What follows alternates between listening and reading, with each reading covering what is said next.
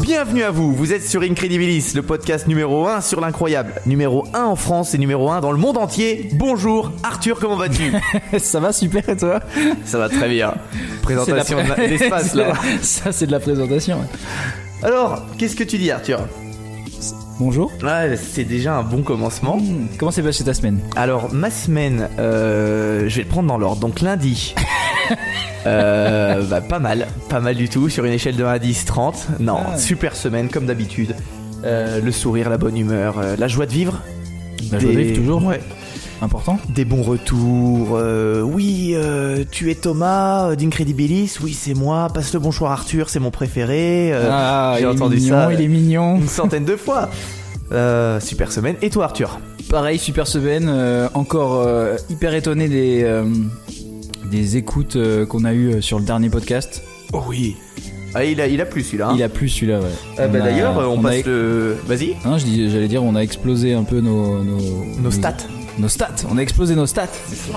Non, ça fait plaisir. C'est vrai que toutes les, euh, tout- enfin toutes les semaines, toutes les deux semaines plutôt, on a de plus en plus d'auditeurs et euh, et euh, c'est vraiment chouette. Et de retour, ouais. D'ailleurs, euh, pour, pour aller là-dessus, on passe le bonjour à la Norvège qui nous écoute à partir de, de, de- à partir de maintenant, À partir de maintenant. euh, à la Polynésie française, Mais non, ah j'ai pas vu ça. à l'Arabie Saoudite et au Sri Lanka. Donc euh, bienvenue à vous dans la famille, euh, on vous accueille. Euh, venez nombreux. Et puis en termes d'auditeurs, Arthur, notre podcast euh, fait maintenant la taille de Blagnac en Haute-Garonne, d'Orly. tu te souviens où c'est Orly? Oui, bah oui, Île-de-France où il y a l'aéroport.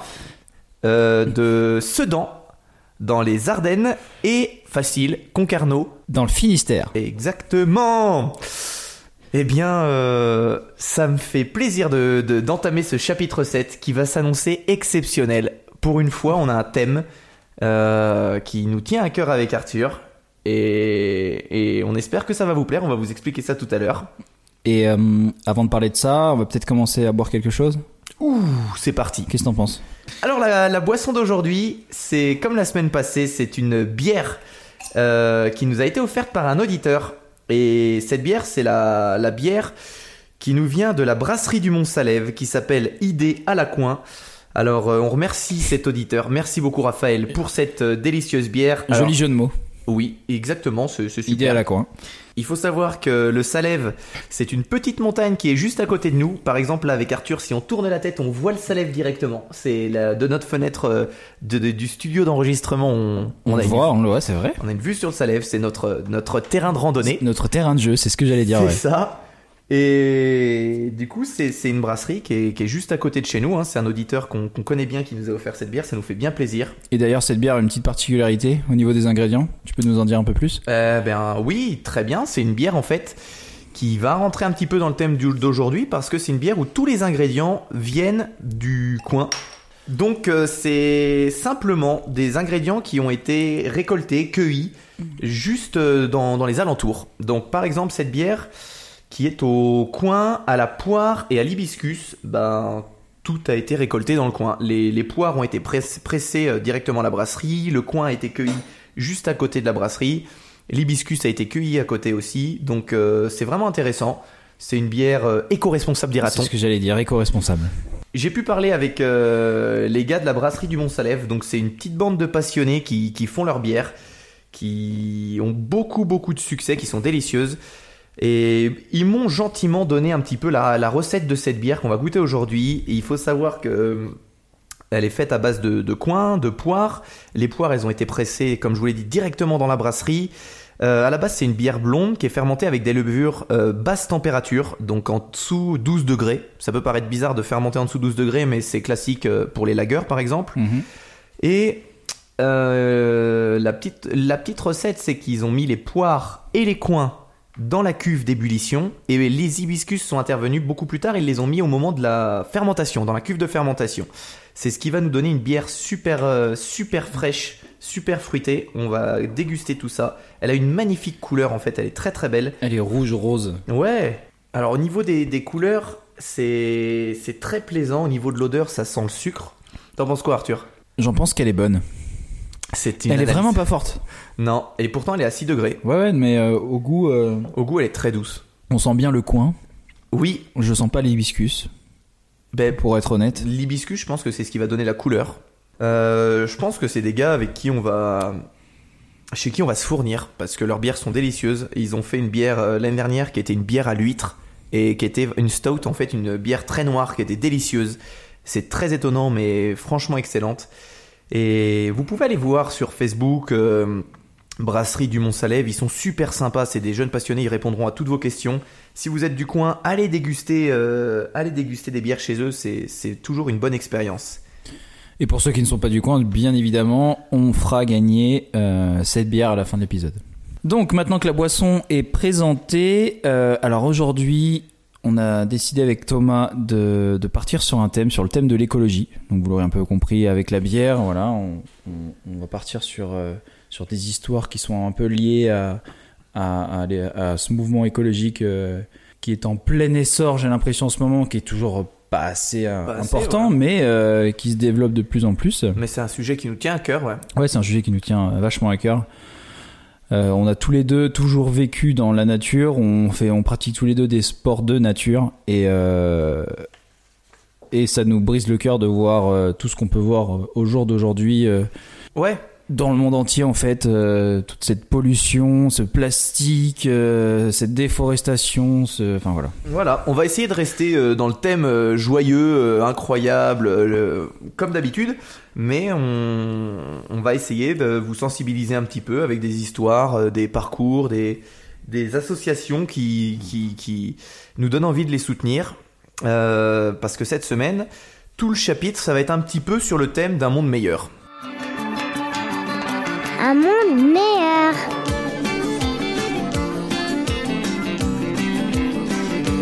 Vous écoutez Incredibilis. Euh, oui, nous voulions, grâce à nos histoires, vous rappeler que la Terre est fragile et qu'il est de la responsabilité de chacun de la protéger évidemment. Donc comme je vous l'ai dit, on va rester sur l'incroyable, euh, il y aura des histoires euh, vraiment incroyables à tirer larigot, mais cette fois-ci, elles ont un vrai but. Et comme c'est une journée particulière, nous allons exceptionnellement vous demander de contribuer. À votre manière, bien entendu. Oui, soit en partageant cet épisode pour diffuser ces messages, soit en soutenant une des trois associations que nous allons vous, vous présenter. Le choix vous appartient, on vous donne juste la possibilité d'être fier de vous. Voilà, je pense que c'est le plus important. Que vous puissiez ça. faire un petit geste en vous disant j'ai fait quelque chose. Non, on espère juste que nos interventions euh, voilà, donneront envie euh, à nos auditeurs de, de pourquoi pas participer en tout cas. Ouais, et puis on veut pas que ça soit un épisode barbant ou euh, quelque chose. oh, a Ah mais ça ne sera pas, on Voilà. reste dans des histoires incroyables mais qui vont être liées euh, à ce thème de l'écologie. Ou en tout cas de... bah, d'un monde meilleur finalement, de notre rubrique Un monde meilleur. Un monde meilleur. C'est euh, voilà, c'est euh, l'épisode Un monde meilleur.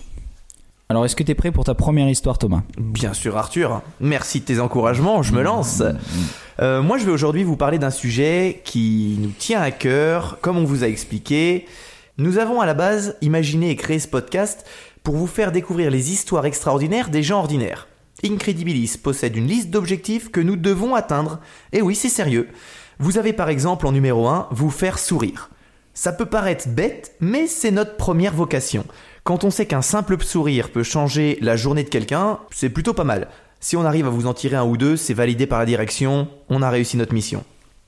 On a aussi dans cette liste vous émerveiller, vous titiller, vous permettre de raconter une histoire cool et intéressante à la voisine que vous trouvez mignonne mais que vous n'osez pas aborder.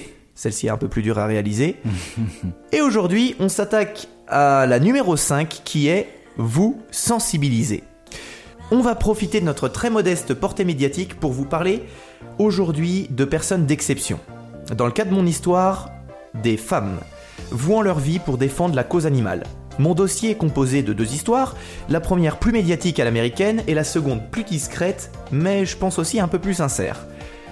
Si vous avez envie de nous suivre dans la plus grande mission de sauvetage de tous les temps, armez-vous de patience, de volonté, d'amour et d'une Kalachnikov pour faire le boulot quand même.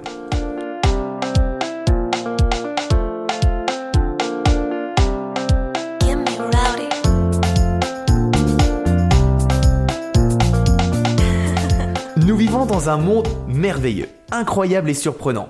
Je vais te proposer, Arthur, un petit exercice que vous pouvez faire aussi. Alors Arthur, imagine un aquarium de la taille d'un terrain de foot. Ça fait grand. Ça fait grand, oui. Pour la hauteur, je te laisse choisir. Mets-y plein d'espèces, des petites, des grosses, des prédateurs et des proies. Mets-y aussi de la flore aquatique, parce qu'on a un stade à remplir quand même, il faut que ça soit, euh, faut que ça soit joli. Juste un petit truc, euh, si vous conduisez, fermez, euh, fermez les yeux, mais demandez à votre voisin de tenir le volant, si vous avez un voisin. Ça sera plus sûr.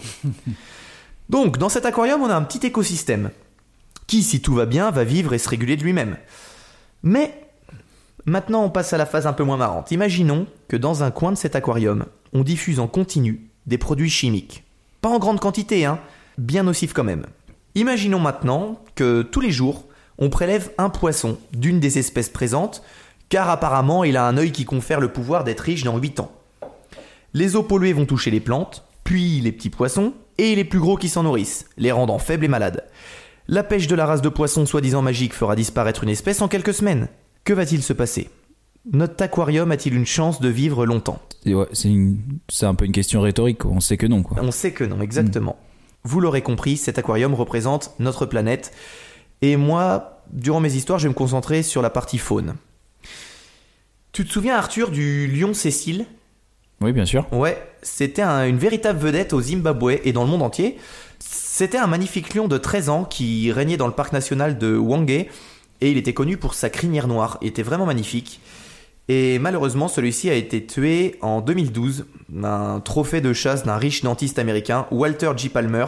Alors lui, je le cite parce que on ne doit pas oublier que même si une personne est instruite et respectable, bah, ça peut être une véritable ordure à côté de Un ça. bel enfoiré. on Voilà. peut le dire, hein.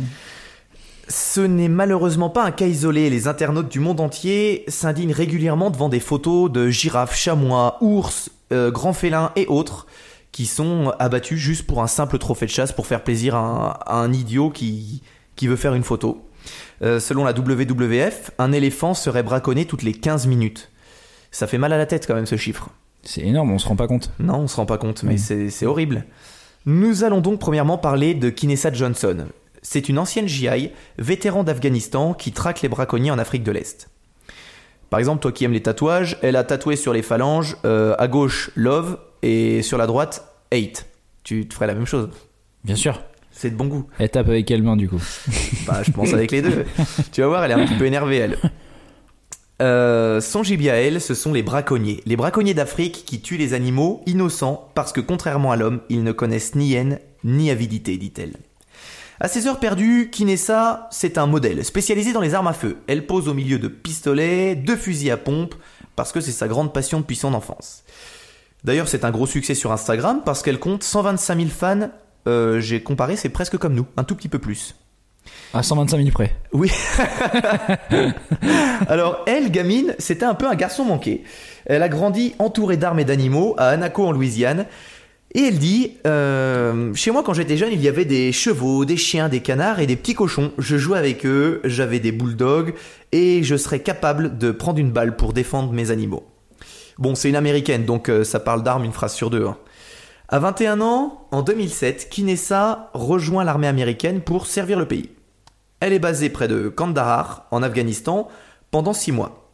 Elle finit par quitter l'armée à cause de blessures à la mâchoire et au dos, dues à l'exercice de ses fonctions, on comprend bien pourquoi. Sa pension d'invalidité lui suffit à boucler ses fins de mois, et pendant 3 années, elle mène une vie de nomade, elle se marie à un ancien militaire, et puis elle va déménager un peu partout, elle va faire le, tour des États-Unis, elle va vivre en Californie, à Las Vegas, à Hawaï, en Caroline du Nord, dans l'État de Washington, puis en Géorgie. Elle a beaucoup voyagé. Il y a 5 ans, elle est contactée par l'association VetPAO, qui recrute des vétérans de l'armée américaine pour la protection de la faune en Afrique. Déjà, ça commence bien. Ça Mhm. commence comme dans un film. Mhm. The Expandable version Animaux d'Afrique. Voilà, ça me plaît beaucoup. Elle dit J'ai accepté de les rejoindre parce que j'avais besoin de m'investir à nouveau dans une cause noble. La voilà donc en Tanzanie, et pendant ses missions, elle participe à des opérations très spéciales. Dans ce pays, les braconniers sont connus. Ils sont riches, ils ont de l'argent, euh, ils font vivre leur famille, leur village, voire parfois, avec cet argent, ils financent le terrorisme. Mais l'État n'a pas les moyens de les poursuivre. Les ex-GI de VetPAO aident donc les rangers locaux à les débusquer. Ils leur transmettent leur savoir et leurs méthodes musclées de profilage, d'investigation sur le terrain ou encore d'interrogation des suspects. On se doute bien que c'est pas avec euh, des guilis qui vont les faire parler. hein. Non, c'est clair.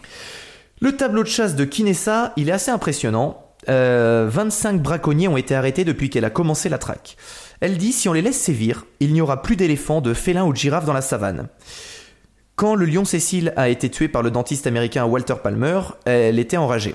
Malheureusement, le type a opéré en toute légalité et il a été impossible de le poursuivre parce que Ouais, non, mais c'est ça le pire. c'est ça qui nous- qui nous c'est rend ouais. Ils payent des fortunes pour avoir le droit de le faire et ils ont le droit légalement de le faire. Donc euh, c'est une catastrophe. Mm. Mais c'est bien que ça se sache un petit peu leur, euh, leur nom. Parce qu'ils se font... Moi, j'aime pas trop les, les... Enfin, personne aime ça, les, les gars sur Internet qui, qui harcèlent quelqu'un. Mais dans ce cas-là, faut les pourrir. Faut pas les lâcher. Pour avoir plus d'impact, Kinessa se spécialise dans la formation des femmes rangers, parce qu'en Afrique, elles font plus confiance à une instructrice qu'à un entraîneur masculin. Sa mission a été notamment soutenue par euh, l'acteur et humoriste Ricky Gervais, qu'on connaît notamment pour euh, être le créateur de la série The Office. Et d'ailleurs, Ricky Gervais, pour ceux qui veulent voir son spectacle que j'ai vu bah, très récemment, c'est-à-dire la semaine dernière, c'est marrant que t'en parles. Il a un spectacle qui s'appelle Humanity Ouais. sur Netflix, qui est corrosif au possible. Il est génial. On Franchement, faut le voir, c'est, il est terrible. Super, super idée. Et lui, en fait, il a tweeté sur Kinessa, ce qui lui a fait beaucoup de pubs. Et c'est en partie grâce à lui euh, et sa notoriété qu'en avril 2015, l'image de la fameuse tueuse de girafe a fait le tour du monde. Cette Ouais. fille qui s'est allongée euh, à côté de la Ouais. girafe qu'elle venait d'abattre. Et la, la fille, elle doit avoir 25 ans. Hein. Euh, Kinessa l'a mis juste après sur son Twitter, par exemple. Qu'est-ce qui a bien pu arriver dans ta vie pour que tu aies envie de tuer un bel animal et ensuite t'allonger à côté en souriant? Donc on comprend qu'elle aime la nature et qu'elle veut la protéger. Les méthodes euh, de l'association avec laquelle elle travaille, elles sont aussi vivement critiquées. Parce que pour certaines personnes, c'est simplement combattre le mal par le mal. Euh, sa mission à Kinessa, en fait, c'est qu'elle conseille et elle forme actuellement des gardes contre les braconniers.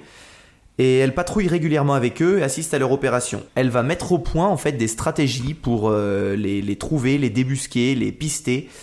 Et elle va aider les personnes qu'elle forme à, à, les, attraper. Donc euh, c'est simplement une très belle mission. On la félicite pour son travail. Alors si vous voulez vous renseigner, Kinessa Johnson, elle est sur Instagram, elle est, vraiment suivie. Et ses photos, elles sont assez impressionnantes. Cette jeune femme, elle est tatouée sur 60% de son corps. On la voit toujours avec euh, des énormes fusils qu'on aurait du mal à porter. Mais euh, voilà, c'est vraiment bien ce qu'elle fait. Et puis selon ses dernières images postées sur Instagram, elle sera actuellement en Namibie, où elle continue de s'émerveiller chaque jour devant des animaux euh, qu'elle s'est jurée de défendre. Alors ça, c'était pour ma première histoire. C'était pour parler un petit peu de Kinessa, qui, a une belle mission. Mais on va maintenant partir euh, dans la vallée du Zambèze, au Zimbabwe. Euh, le nord du pays, c'est le territoire des lions, des léopards, des rhinocéros et des éléphants. Malheureusement, ici aussi, ces animaux sont victimes de braconnage meurtrier. En 10 ans, et seulement dans cette zone, 11 000 éléphants ont été tués illégalement, et leur nombre a baissé de 40% depuis 2001.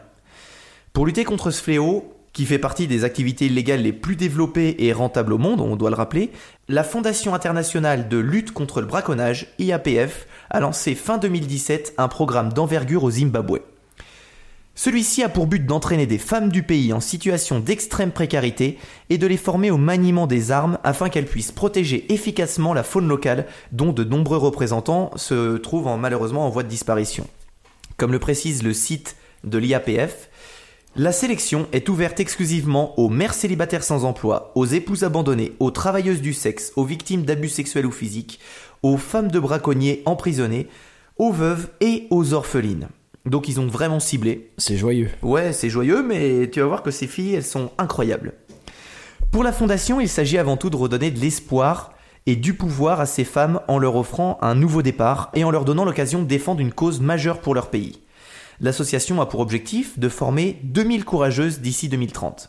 Le braconnage ayant représenté pendant de nombreuses années une source de sécurité et de revenus conséquents à travers l'Afrique, il est indispensable de sensibiliser et d'accompagner les populations locales afin de pouvoir le combattre plus efficacement. On se rend bien compte, Arthur, que en Afrique, si t'as aucun revenu, c'est une vraie solution de facilité que Oui, bah, de t'attaquer à un animal sans défense et de revendre au marché noir. euh, Oui, parce qu'après, je pense pas qu'il faut blâmer ces, ces gars-là, parce que je pense qu'on n'a aucune idée de la, des conditions De leur vie. Ouais, de vie dans lesquelles ils sont, et que ouais, c'est la facilité, et ça peut tout aussi bien leur briser le cœur que. Mais bon, ils ont pas le choix parce Voilà. qu'ils ont une famille à nourrir. Mais c'est pas pour ça qu'on l'accepte. Non, bien sûr. Mais d'où les histoires d'aujourd'hui. Ainsi, intégrer exclusivement des femmes issues de zones rurales du pays au sein de cette unité de Rangers constitue un symbole fort qui démontre que rien n'est figé et qu'il est toujours possible de changer les choses. Ces femmes sont toutes âgées de 18 à 35 ans et suivent continuellement une formation militaire stricte pour avoir une chance de réussir dans leur mission. Celles qu'on appelle les Wildlife Warriors disent faire ça pour plusieurs raisons. La première, tu t'en doutes Arthur, c'est pour protéger les animaux avec lesquels elles ont toujours vécu Évidemment. et qu'elles aiment profondément. Elles ont malheureusement été trop souvent confrontées à des corps sauvagement découpés pour récupérer une fourrure ou des défenses. Elles souhaitent aussi montrer au monde entier que les femmes ne sont pas cantonnées aux tâches ménagères, mais qu'elles peuvent avoir un rôle primordial dans l'amélioration du monde, même si cela doit passer par le maniement d'armes. Elles avouent volontiers connaître de près ou de loin certains des braconniers qui sévissent dans la région, mais attention, ça c'est une phrase cool, si ceux-ci s'approchent du parc qu'elles protègent, amis ou famille, elles n'auront aucune pitié. Donc elles sont vraiment déterminées. Mais c'est compliqué, hein. on peut imaginer dans leur cas que, par exemple, leur frère ou leur cousin sont braconniers. Elles le savent, et elles se disent peut-être qu'un jour c'est lui que je vais devoir arrêter ou abattre, parce qu'il essaiera de... Ah, ça va loin quand même. Ça va loin. Ces femmes, elles sont entraînées tous les jours par un ancien militaire qui a accepté de les former pour la sauvegarde de la faune locale. Lui, il admet les préparer au pire, car elles sont confrontées à des braconniers armés qui voient dans chaque animal une belle somme d'argent. Pour lui, le principal problème actuel du pays, c'est la corruption, qui empêche tout le pays d'avancer. Et que la seule solution pour supprimer la corruption de l'équation, c'est de travailler un- uniquement avec des femmes qui lui semblent beaucoup plus intègres. Allez, on va casser des stéréotypes. Cette brigade, elle vit, euh, elle vit en fait dans un camp, un petit camp de fortune, en pleine savane. Et dans ce camp, on peut y trouver des hommes. Arthur, pour faire quoi? La cuisine. Exactement. Les, sûr. les rares hommes qui sont dans ce camp sont pour faire la cuisine et la vaisselle. Peu importe Euh, le podcast, on parle toujours de bouffe. Mais on en revient toujours à ce sujet principal pour nous. Euh, tous les jours, les femmes, elles s'entraînent physiquement sur un parcours du combattant. Euh, J'ai pu voir des vidéos, c'est assez impressionnant. Elles enchaînent ensuite avec un cours de combat et elles terminent leurs entraînements en démontant et remontant leurs armes pour ensuite aller tirer avec et s'entraîner. La principale partie de leur temps, elle est réservée à des patrouilles en pleine savane où elles traquent pendant des heures les empreintes laissées par les braconniers. Si elles tombent dessus, elles les arrêtent, si elles le peuvent, pour que cela soit jugé. Mais la mission, elle n'est pas sans danger, parce que si les braconniers les voient en premier, ils leur tirent dessus sans aucune hésitation. Leur seul but à eux, c'est de pas se faire arrêter. Donc, euh, quitte à abattre les, les filles qui, défendent les animaux, eux, vraiment, ils veulent pas se faire arrêter, c'est leur priorité. Il y a aussi le problème des animaux sauvages, qui ne différencieront pas les braconniers des femmes venues pour les protéger. Elles sont donc constamment dans leur patrouille en insécurité. Avec le temps, leur mission, elle est- elle s'est malheureusement diversifiée, car les braconniers, ayant peur d'elles, trouvent des moyens de plus en plus cruels pour atteindre les animaux, comme des pièges ou l'empoisonnement des points d'eau. Ça, c'est vraiment vicelard. C'est horrible. Mm. Ah, je, ça, je savais pas, tu vois. Voilà. Voilà. demander points d'eau. Les femmes du groupe, elles doivent donc constamment vérifier chaque recoin de la savane, euh, déceler des pièges de plus en plus ingénieux et tester tous les points d'eau euh, avec des tests qui leur sont fournis par l'association pour vérifier que ceux-ci ne sont pas contaminés. Bien sûr, c'est impossible de savoir où se trouve précisément leur camp, car elles sont fréquemment victimes de représailles des braconniers. En fait, s'il y a un groupe de braconniers qui arrive à tomber sur une des femmes, euh, elles se feront exécuter après avoir été imagine, euh, on imagine le calvaire. Mais vu que ça représente une perte énorme pour les braconniers, ce petit groupe de femmes, c'est vraiment, une- c'est vraiment les personnes à abattre. Euh, pour respecter encore plus leurs convictions, toutes ces femmes d'exception sont véganes, car elles disent très justement lorsqu'on les interroge comment peut-on protéger des animaux en risquant notre vie tous les jours si c'est pour en manger d'autres une fois à table? Donc euh, belle conception de la vie. Les Wildlife Warriors retournent fréquemment euh, dans leur village natal. Il est cool le nom. Ouais, Wildlife Warriors. il est cool. J'imagine bien leur petit manteau là avec marqué ça, mais elles font pas ça pour un. Euh, donc elles retournent fréquemment dans, un, dans leur village natal pour garder des liens solides avec leur famille et avoir d'éventuelles informations sur les braconniers. On s'aperçoit qu'en fait, euh, le fait de retourner dans leur village, c'est vraiment pour dire qu'elles sont là, qu'elles soutiennent tout le monde. Et elles essayent de glaner un petit peu des informations. Euh, Est-ce que tu es sûr que lui, il a vraiment braconné? Parce que les, les braconniers se vantent énormément, malheureusement. Et tout se sait dans ces petits villages. Donc leur but à, leur but à elles, c'est de les retrouver, de les Ils se arrêter. vantent de quoi? Ils se vantent d'avoir tué un animal ou ils, Ils se se vantent d'avoir gagné de l'argent grâce à ça? Voilà, parce que pour eux, c'est un moyen de gagner énormément d'argent. Sauf que, heureusement qu'elles sont là pour défendre ce- ces animaux sans défense, qui sont trop souvent traqués depuis trop longtemps. Voilà, c'est tout pour mon histoire. Euh, si celle-ci vous a touché et que vous voulez, comme nous, rentrer dans la brigade, pas besoin de faire le déplacement. Vous avez le pouvoir d'apporter votre soutien à cette association en donnant par exemple une toute petite somme d'argent. Euh, si vous maîtrisez un peu l'anglais, rendez-vous sur le site diapf.org. Vous inquiétez pas, c'est très simple même si vous ne parlez pas bien la langue. Sinon, le podcast Incredibilis soutient également l'ONG WWF qui a une mission beaucoup plus vaste et tout aussi importante. Elle mène des actions pour sauvegarder par exemple les écosystèmes, ce que je trouve très intéressant, et donc euh, leurs espèces dans le monde entier.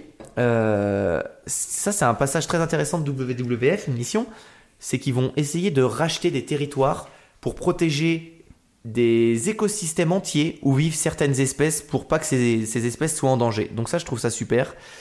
Euh, elle s'investit également énormément dans la promotion du mode de vie durable.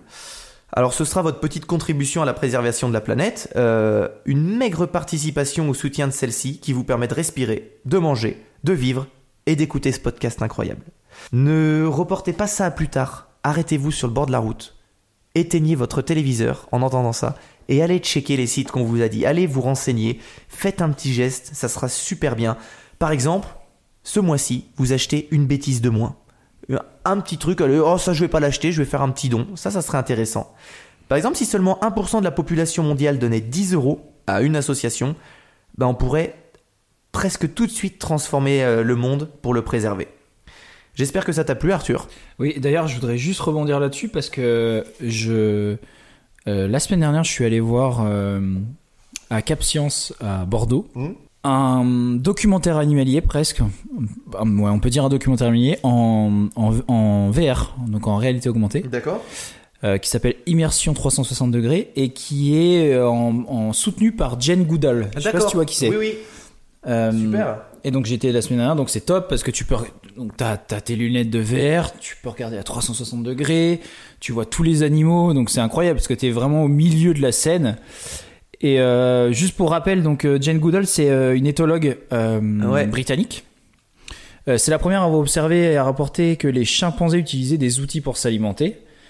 Euh, et donc ces travaux ont profondément transformé la compréhension des rapports entre les humains et les animaux. Et elle Ah a ouais. aussi une, euh, une fondation Super. euh, donc qui est complètement lié à ce que tu viens de dire, qui s'appelle la Jane Goodall Institute France. Ok. Euh, voilà, donc juste, je vais vous donner deux trois chiffres parce que du coup, je viens, je viens juste de préparer ça en, en t'écoutant parce que ça m'a, ça m'a fait tilt. Donc, dans toutes les actions de conservation, la première étape consiste à nous associer à la communauté locale, alliée de la protection de la faune et de la flore des régions concernées. Ouais. Donc, juste des chiffres.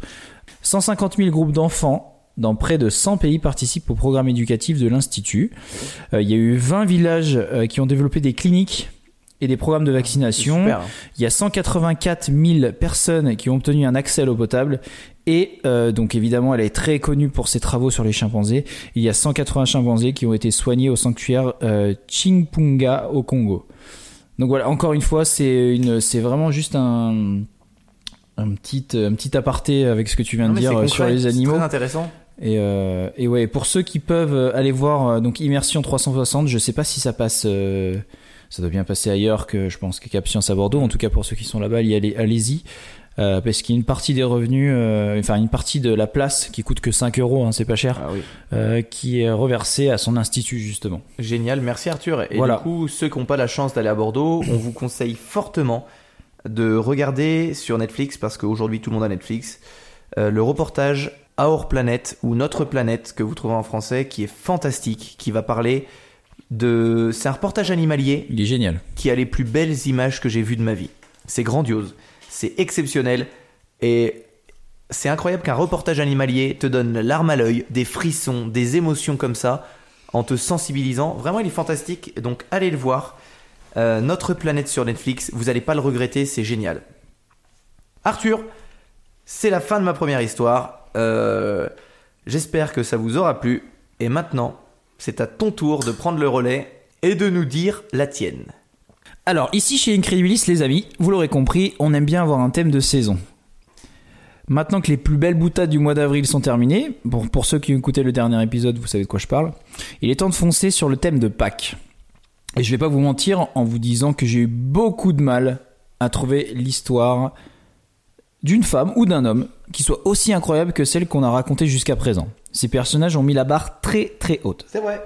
Alors voilà, je dois avouer que j'ai triché. Oui, j'ai triché. J'ai bien trouvé une histoire, mais qui n'a de rapport avec Pâques que le nom. C'est C'est honnête. Je pense qu'il est très simple maintenant de trouver mon sujet du jour. Nous partons tout au large du Chili, en plein milieu de l'océan Pacifique, sur un célèbre caillou. Thomas? Euh, Pâquerette. Mauvais Et l'île de Pâques. Exactement. Où les seuls insulaires qui s'y trouvent sont les immenses Moai. Mais aujourd'hui, ces Moai ne nous intéressent pas, car aujourd'hui, nous allons parler d'une molécule qui aurait de multiples vertus thérapeutiques et du chercheur qui l'a découverte. Donc c'est parti pour l'histoire incroyable de Suren Segal et de la rapamycine, cette énigmatique molécule venue tout droit de l'île de Pâques.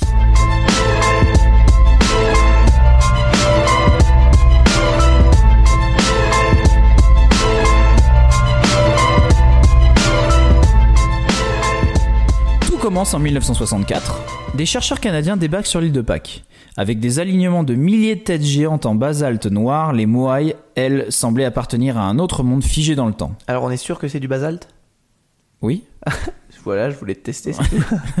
Oui, Thomas. D'accord. C'est du basalte. Ces statues monumentales ont été érigées il y a des siècles par une civilisation disparue qui aura abattu tous les arbres pour les construire, condamnant Rapa Nui, donc c'est son nom en langage euh, autochtone, La- de l'île Ouais. Ok. condamnant donc Rapa Nui à une sécheresse inhospitalière. Donc encore une fois, on est sur de la déforestation. Oui. Déjà. Cette, euh, cette île est mondialement connue, mais euh, bon, Elle a Pas subi cool, la les gars. déforestation. Bravo, bravo. Bravo. Nos scientifiques parcourent l'île à l'affût de végétaux ou de minéraux intéressants. Ils collectent ici et là toutes sortes d'échantillons. L'un décide, pure curiosité, de prélever quelques grammes de terre et de poussière sous l'un des fameux moailles. Rapporté au Canada, cet échantillon va dormir pendant une dizaine d'années environ dans les réserves d'un laboratoire avant d'atterrir sous le microscope d'un brillant chercheur pakistanais, Bonjour au Canada et bonjour au Pakistan. Suren Sigal. C'est donc lui. Ne pas confondre avec Steven Seagal. Non. Euh, le Rien le à voir. fameux violoniste. Rien à voir. Le fameux violoniste. donc Steve, euh, Erreur. je me trompe. Euh, donc euh, Suren Seagal, alors à la tête d'une équipe chez euh, Ayerst, une société pharmaceutique basée à Montréal. Il est fréquent que les organismes de recherche organisent des collectes d'échantillons de minéraux de plantes un peu partout dans le monde, explique Ajay Segal, le fils donc de Suren. Ensuite, elles sont étudiées pour découvrir de nouveaux principes actifs, des molécules et des applications dans tel ou tel domaine. Mhm. Et comme une seule équipe ne peut pas y suffire, les échantillons sont répartis entre de nombreux laboratoires. C'est ainsi que celui-ci est arrivé entre les mains de mon père. Fin de citation. Dans parce ce- que ton père à toi, il est cuisinier et il n'y a pas de. Ouais, non, euh, moi non. Ouais, Il est parce cuisinier, que ouais. je- mon cerveau a fait. Aucun Ah, rapport, il est ah, pas chercheur. ouais. Et puis il est pas pakistanais non plus. Dans ces poussières venues des antipodes, notre scientifique identifie une bactérie rare prénommée, alors attention, Stepnomis hygroscopicus. J'ai réussi. Celle-ci produit un antifongique, en gros une substance contre les champignons, remarquablement active. Qui sait, peut-être serait-elle efficace contre le blop C'est vrai? Hein, on sait pas. Peut-être qu'on a finalement trouvé la solution Pour la- pour l'anéantir. pour l'anéantir. Bon, Il n'y a aucune raison de le faire, hein, il n'est pas Il est méchant. si gentil. Euh, le chercheur l'a purifiée, l'a raffinée et, en référence à Rapa Nui, l'a baptisée la rapamycine. Quand un peu plus tard, une amie de sa femme se plaint d'une mycose au pied, Mhm. dont elle n'arrive pas à se débarrasser, Sexy. Surendra Segal lui prépare en catimini une crème à base de rapamycine. On est bien d'accord que ça, utiliser un, un produit de laboratoire pour faire un médoc Mais ça, c'est. à- coude, c'est pas possible, on n'a pas le droit. T'as pas le droit, tu te lances dans Il l'a fait, mais on n'a pas le droit. Voilà. Oh, je peux lâcher un virus Ouais. sur le monde. Genre, Allez, Eh, je vais tenter voyons, un truc. voyons voir si ça marche. Sur la mycose. La molécule n'avait encore reçu aucune autorisation de mise sur le marché. voilà. C'était probablement illégal. Probablement. Donc c'était parfaitement illégal, on est d'accord. Illégal mais efficace. La mycose disparaît complètement. Ah oui, d'accord, ça a marché. Thomas, il y a donc un espoir pour ton petit problème? Lequel? On va en rester là, j'y irai pas plus loin. D'accord. Merci Arthur pour tous tes conseils. Que cela ne nous regarde pas. On appellera, euh, je préfère appeler ton frère. D'ailleurs, rappelons un médecin. Non, je rigole. Épisode 6. Fort de ce succès prometteur, le chercheur continue de plus belle ses essais sur des souris, mais il rencontre quelques soucis. Ajay toujours, donc son fils, de façon inexplicable, les souris qui recevaient de la rapamycine mouraient assez rapidement. Mon père s'est alors demandé pourquoi. Et il s'est alors rendu compte que la molécule bloquait leur système immunitaire. D'accord. Une propriété extrêmement étonnante qui incite Seagal à s'interroger sur les autres effets possibles de cette molécule. Alors il en expédie un échantillon à l'Institut national canadien contre le cancer, histoire de tester ses propriétés contre le mal du siècle, La mycose? Le cancer. Gianni Longo, les Prométhèses sont extrêmement prometteurs. Gianni Longo la cycliste? Exactement. Ah, Bien joué. Non, bingo, les Prométhèses sont extrêmement prometteurs. La rapamycine se révélant in vitro fantastiquement efficace contre les tumeurs.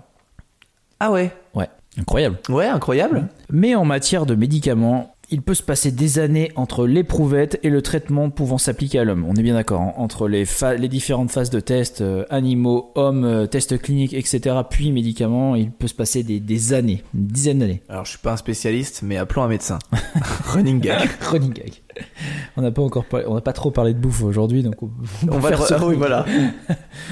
Euh, bien des molécules qui font des miracles sous le microscope ne donnent rien lors des essais in vivo. Et le laboratoire IEST, qui a alors d'autres priorités, décide d'en rester là. Tout bonnement. Ah, c'est dommage. Ouais, ils arrêtent.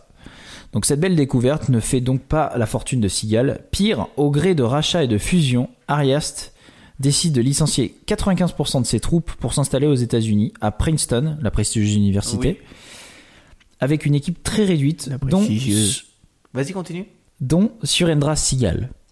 Ils ont alors demandé à leurs salariés de détruire toutes les molécules non viables, Ah oui c'est-à-dire n'ayant pas encore conduit à l'élaboration d'un médicament, ce qui était le cas de la rapamycine, se souvient le fils. Mm. Donc. Mais mon père croyait au potentiel de cette bactérie. Il en a rempli des éprouvettes qu'il a rapportées chez nous. Il les a entreposées dans notre congélateur, dans des sacs en plastique avec une grosse étiquette. Attention, ne pas manger. Ah oui, mais il était sûr de lui. Ah ouais, ouais. Il savait qu'il y avait quelque À chose à faire avec ça. Ah, mais il a réussi à guérir une mycose avec. quoi. une mycose des pieds. Bien joué.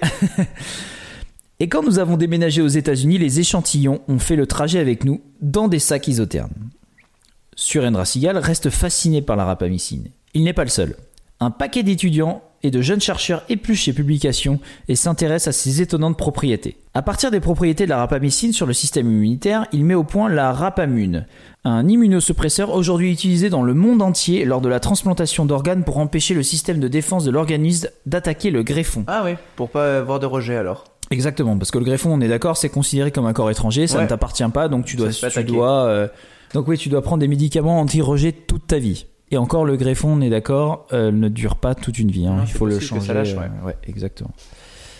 Ensuite, à l'occasion d'un examen de routine, il découvre qu'il est atteint d'un cancer du côlon à un stade déjà plutôt avancé. Mais mince. Et donc il commence un, trai- un traitement, mais sans trop y croire. Pendant les séances de chimiothérapie à l'hôpital, il a croisé un patient qui avait reçu la rapamune pour une transplantation rénale. Ça l'a frappé et su la redonner espoir de rencontrer quelqu'un qui avait survécu à une telle opération grâce à son travail. Ce Ah qui est oui. chouette. Ouais, c'est chouette, c'est directement bon, son travail. ouais. chercheurs, ils, ont, ils ont rarement euh, Ah non. de contact direct avec des patients, donc c'est top. Ouais. quoi. Donc c'est alors qu'il décide d'essayer la molécule contre son propre cancer. Et miracle, sa tumeur, pourtant déjà très développée, a cessé de progresser. Incroyable. Ouais. Pendant tout le temps où il a pris la rapamycine, son cancer a été comme mis entre parenthèses. Donc- Super. Arrêté, stoppé quoi. Pas de progression. Aucune progression. Un sursis de plusieurs années jusqu'à ce que le chercheur un jour reprenne le dessus sur la maladie. Mon père se battait depuis près de 20 ans pour faire reconnaître sa découverte, ses propriétés. À cette époque, il n'y avait encore eu aucune étude sur des humains, seulement des travaux au laboratoire. Et il s'est dit que s'il voulait prouver scientifiquement que c'était bien la rapamycine qui le soignait, il n'y avait qu'une solution, arrêter d'en prendre. Ah ouais. Ouais. Ah oui, il est, il est quand même courageux. Ouais. Et de fait, sitôt le traitement interrompu, le cancer a repris son cours. Mmh. Et malheureusement, après cela, il avait plus de retour possible. Bah oui. Et malheureusement, après ça, il n'y avait plus de retour en arrière possible. La tumeur s'est métastasée, la maladie, la maladie était trop avancée. Suren Seagal décédé en mai 2003. Son fils confie. Juste avant de mourir, il m'a dit que cesser ce traitement était la chose la plus stupide qu'il ait jamais faite. Son heure de gloire a sonné post-mortem, malheureusement, 4 ans plus tard, lorsque la Food and Drug Administration a donné l'autorisation de commercialiser des médicaments qui n'étaient certes pas directement de la rapamycine, À Mais- en, ouais, en dérivé pour lutter contre plusieurs cancers, celui du côlon et du rein notamment. Donc car après sa mort, les travaux se sont poursuivis avec succès, même si ces traitements aux effets secondaires très lourds ne reproduisent pas le miracle espéré par les chercheurs. Mais quand même, tu Mhm. vois, euh, c'est... Quel on- homme de courage. On parle d'une petite molécule trouvée dans de la terre sous un moaï. Ouais, ça part de là. Ça part de là. C'est hallucinant. Ouais. Cette folle épopée a encore connu un ultime rebondissement et pas des moindres. Au cours de ses essais contre le cancer, plusieurs chercheurs ont été frappés par la vitalité exceptionnelle et la longévité et le poil brillant des souris qui en recevaient. Ils ont constaté que cette molécule décidément miraculeuse bloquait également le vieillissement. Ah oui? Ouais. On l'a trouvé Oui, la molécule miracle est là. Ah là là. C'est à cette époque qu'un journaliste américain a découvert l'incroyable histoire de Suren Seagal en découvrant sur Facebook un texte que son fils a consacré, in memoriam. C'était une sorte d'épitaphe. Je n'avais absolument pas imaginé que cela deviendrait public. Je l'ai toujours admiré, j'ai toujours été très fier de lui, et je l'ai écrit en souvenir de lui, pour lui rendre hommage, explique son fils. Parmi ces chercheurs qui travaillent aujourd'hui sur la rapamycine, euh, Richard Miller, professeur de médecine au Glenn Institute de l'Université du Michigan, explique. C'est aujourd'hui la piste la plus prometteuse pour obtenir une régénération générale de l'organisme. Ah zut Ça semblait trop beau là jusque-là. Bah oui, c'est Ouais. le problème, c'est que c'est tellement, je pense que c'est tellement puissant que derrière, euh, voilà, Vas-y, explique. J'ai pas d'explication. Donc je, con- je continue sa citation. Mais je suis persuadé qu'en affinant le dosage, en continuant à explorer le mode d'action de cette molécule, voire un cocktail de molécules différentes, nous, nous parviendrons à allonger la durée de la vie. Ok. Bah c'est déjà pas mal hein. Et euh, donc ça, c'était en, en février 2016. Donc j'ai regardé sur internet, j'ai Ouais. pas trouvé d'avancée suite à ça euh, Ah, mince. dans des textes médicaux. Depuis trois etc. ans, y a rien Ouais, de nouveau. Aucun, euh, euh, aucun article. euh, Alors moi, j'ai pas trouvé. Mais, euh, Par contre, ce que j'ai trouvé, euh, c'est que des études de faible envergure sur le sirolimus, donc c'est aussi le nom, euh, tu vois, de rapamycine, ont été menées auprès de personnes vivant avec le VIH, donc le. SIDA. Enfin, Oui, le sida. Ouais.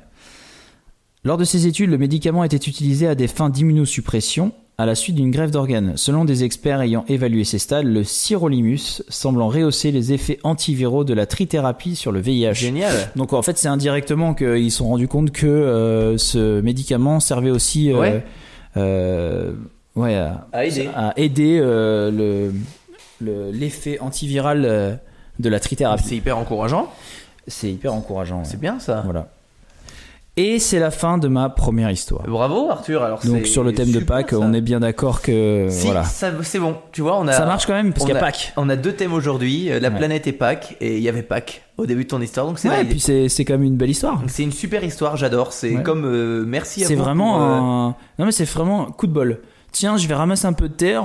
Ouais. Après tout, pourquoi pas Et sous Mais- cette terre, c'est un peu magique, tu sais. Sous le ça. euh, Il y a plein de choses qu'on connaît pas et ça va dans la suite directe du blob où d'ailleurs on a eu énormément de retours sur l'histoire du blob qui vous a particulièrement plu. Donc merci pour vos retours et c'était encore une fois passionnant. Merci Arthur. Mais de rien. Donc Thomas, d'abord, on va refaire un petit point sur la bière. Après quelques verres. Ah bah, après C'est important. Après quelques verres, il n'y a plus de bière. Ah oui, Cette bière a disparu, c'est volatilisé. c'est volatilisé. Donc soit elle s'évapore très vite une fois le bouchon ouvert, soit elle est très bonne. Je pense qu'elle est très bonne. Elle est très bonne, elle est euh, parfaite en bière d'été. Bière d'été idéale, bien Ouais, ouais, super. Euh, sa couleur est magnifique. Il fait beau en plus en ce moment, donc c'est parfait. Elle était délicieuse. euh, plus ça, plus ça va, plus, plus tu sens ce petit goût sucré, agréable. Toi, tu sens plus la poire, tu m'as dit? Non, pas du tout, le coin. Ah ouais, moi je sens plus la poire. Ah ouais? Ouais, moi je Ah sentais non, non, moi vraiment je, la poire. moi et- je sens plus le coin, ouais. Alors que c'est deux fruits totalement différents. hein. Mais oui. ça, euh, ça n'a rien à voir. le Ils coin pas la même forme. Pas du tout. Non. Pas le même goût, pas la même forme. Non. Euh, on remercie vraiment la brasserie du Mont Salève pour leur petite. euh, ouais, merci bière les gars. excellente. On les remercie vraiment. Si, si vous allez euh, chez eux, c'est super sympa. Il y, a des, il y a des fûts un peu partout. Ils font mûrir leur, certaines de leurs bières en fût. C'est, c'est, c'est assez intéressant. On, je t'emmènerai Arthur la prochaine fois. Avec plaisir. Tous les vendredis soirs et les samedis soirs, on ira déguster certaines bières atypiques. Avec grand plaisir. Je me permets de partir sur une deuxième histoire si ça te va Ah mais j'espère. Parce que j'en avais une petite pour revenir sur notre thème de la planète et tout. Mhm. Donc comme vous l'aurez compris, cette semaine on parle de notre belle planète qui nous soutient depuis apparemment hyper longtemps, mais pour dire vrai, j'étais pas né il y a hyper longtemps, donc je voudrais pas dire de bêtises. Elle en a connu des aventures cette belle planète. Oh oui. Et je vais vous faire un petit récap pour que vous réalisiez bien que c'est un miracle qu'on soit là. Car depuis son apparition, il y a... Est-ce que tu sais à peu près euh, depuis combien de temps la planète existe Arthur? 6 milliards d'années Et presque 4,54 milliards d'années. Ah merde, moi j'étais persuadé que ce soit... Ok, Oui, d'accord. mais t'es- t'es- c'est Non, je suis peut-être mauvais, euh, je suis mauvais, c'est c'est comme ça. peut-être mes recherches qui se trompent, hein, Non, non, je pense pas. parce que tu es infaillible, il faut le savoir. Euh, bah, il s'est passé pas mal de choses. Et c'est assez impressionnant parce que 4,54 milliards d'années, tu te dis qu'il peut s'en passer des choses. Parce que nous, en deux semaines, il nous arrive des trucs incroyables. Alors en 4,54 milliards d'années, c'est balèze. La vie, par exemple, elle est apparue sur Terre il y a moins d'un milliard d'années après. Il y a 3,54 milliards d'années. Ça fait tourner la tête, c'est dur à réaliser. Mais c'est comme ça. Mais ça en devient presque très précis, je trouve. Ouais. Tu vois, sur cette échelle-là. Bah, ils avaient un sacré, euh, sacré euh, 3,54. calendrier. Ouais. Gros, gros calendrier. Dans les grands cataclysmes, euh, le plus étudié et le plus connu, c'est celui qui a entraîné la disparition des fameux dinosaures, il y a 65 millions d'années. Avec eux ont également été rayés de la planète la plupart des organismes planctoniques, ainsi qu'un grand nombre d'invertébrés marins et de grands vertébrés terrestres. Pas un animal d'un poids supérieur à 25 kg n'a survécu au cataclysme. J'ai le malheur de te dire, Arthur, qu'on n'aurait pas survécu à ce moment-là. J'en suis peiné. Eh oui. pas plus que 25 kilos. C'est à peine une de nos jambes. Putain, à deux ans, j'étais déjà au-dessus, quoi. Ouais, moi je suis né à plus que 25 kilos. Euh, les causes de cet événement, c'est encore un débat. Euh, deux grandes théories existent. Un impact d'une météorite de 10 km de diamètre qui aurait provoqué une sorte d'hiver nucléaire d'une part, et de monstrueuses coulées de lave ayant duré 500 000 ans d'autre part. Donc les deux, ça me plaît pas et ça me fait pas envie. Ouais, non, moyen.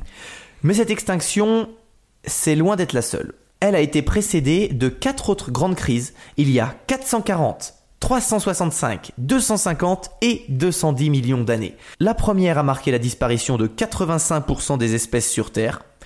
Puis il y a eu la superbe époque de glaciation. Petit rappel, si vous avez une machine à remonter le temps, ça sert à rien d'aller à cette période. hein. C'est que de la glace, il n'y a plus d'oxygène et aucun Airbnb à l'époque. Mais la crise majeure, la catastrophe la plus importante pour la vie sur Terre, c'est celle d'il y a 250 millions d'années. Elle a presque entièrement dépeuplé les mers, où ne survécurent que quelques mollusques. Alors les mollusques, Arthur, tu dois connaître, c'est des espèces de crevettes moins bonnes que les nôtres. et quelques requins et poissons osseux. On peut donc noter que l'histoire de la vie sur Terre n'a jamais été de tout repos. La planète nous en a fait voir de toutes les couleurs. Mais aujourd'hui, c'est malheureusement trop souvent à notre tour de jouer au feu avec elle. Pollution, surexploitation et destruction des espèces. Il fut un temps où certains idiots avaient le destin de tous entre leurs mains. Un temps où l'ego était plus important que la vie. Où l'affrontement de deux superpuissances a failli causer notre perte. Je veux bien sûr parler, Arthur, de... McDonald's C'était pas mal pas en rapport. La guerre froide, évidemment. Exactement. Incredibilis va vous parler d'un homme resté longtemps inconnu. Son histoire est pourtant celle d'un officier qui a permis d'éviter la guerre nucléaire en pleine guerre froide. Il rentre dans notre panthéon des héros anonymes dont le monde n'a connu l'histoire et le courage que trop tard.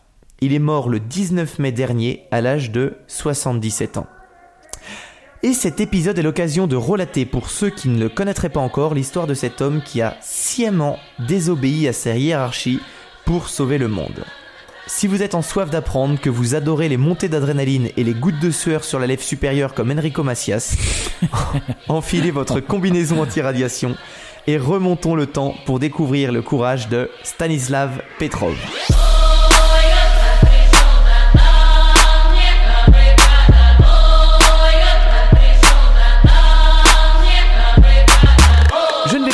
Toute la guerre froide, même si c'est passionnant, d'autres le font bien mieux que moi.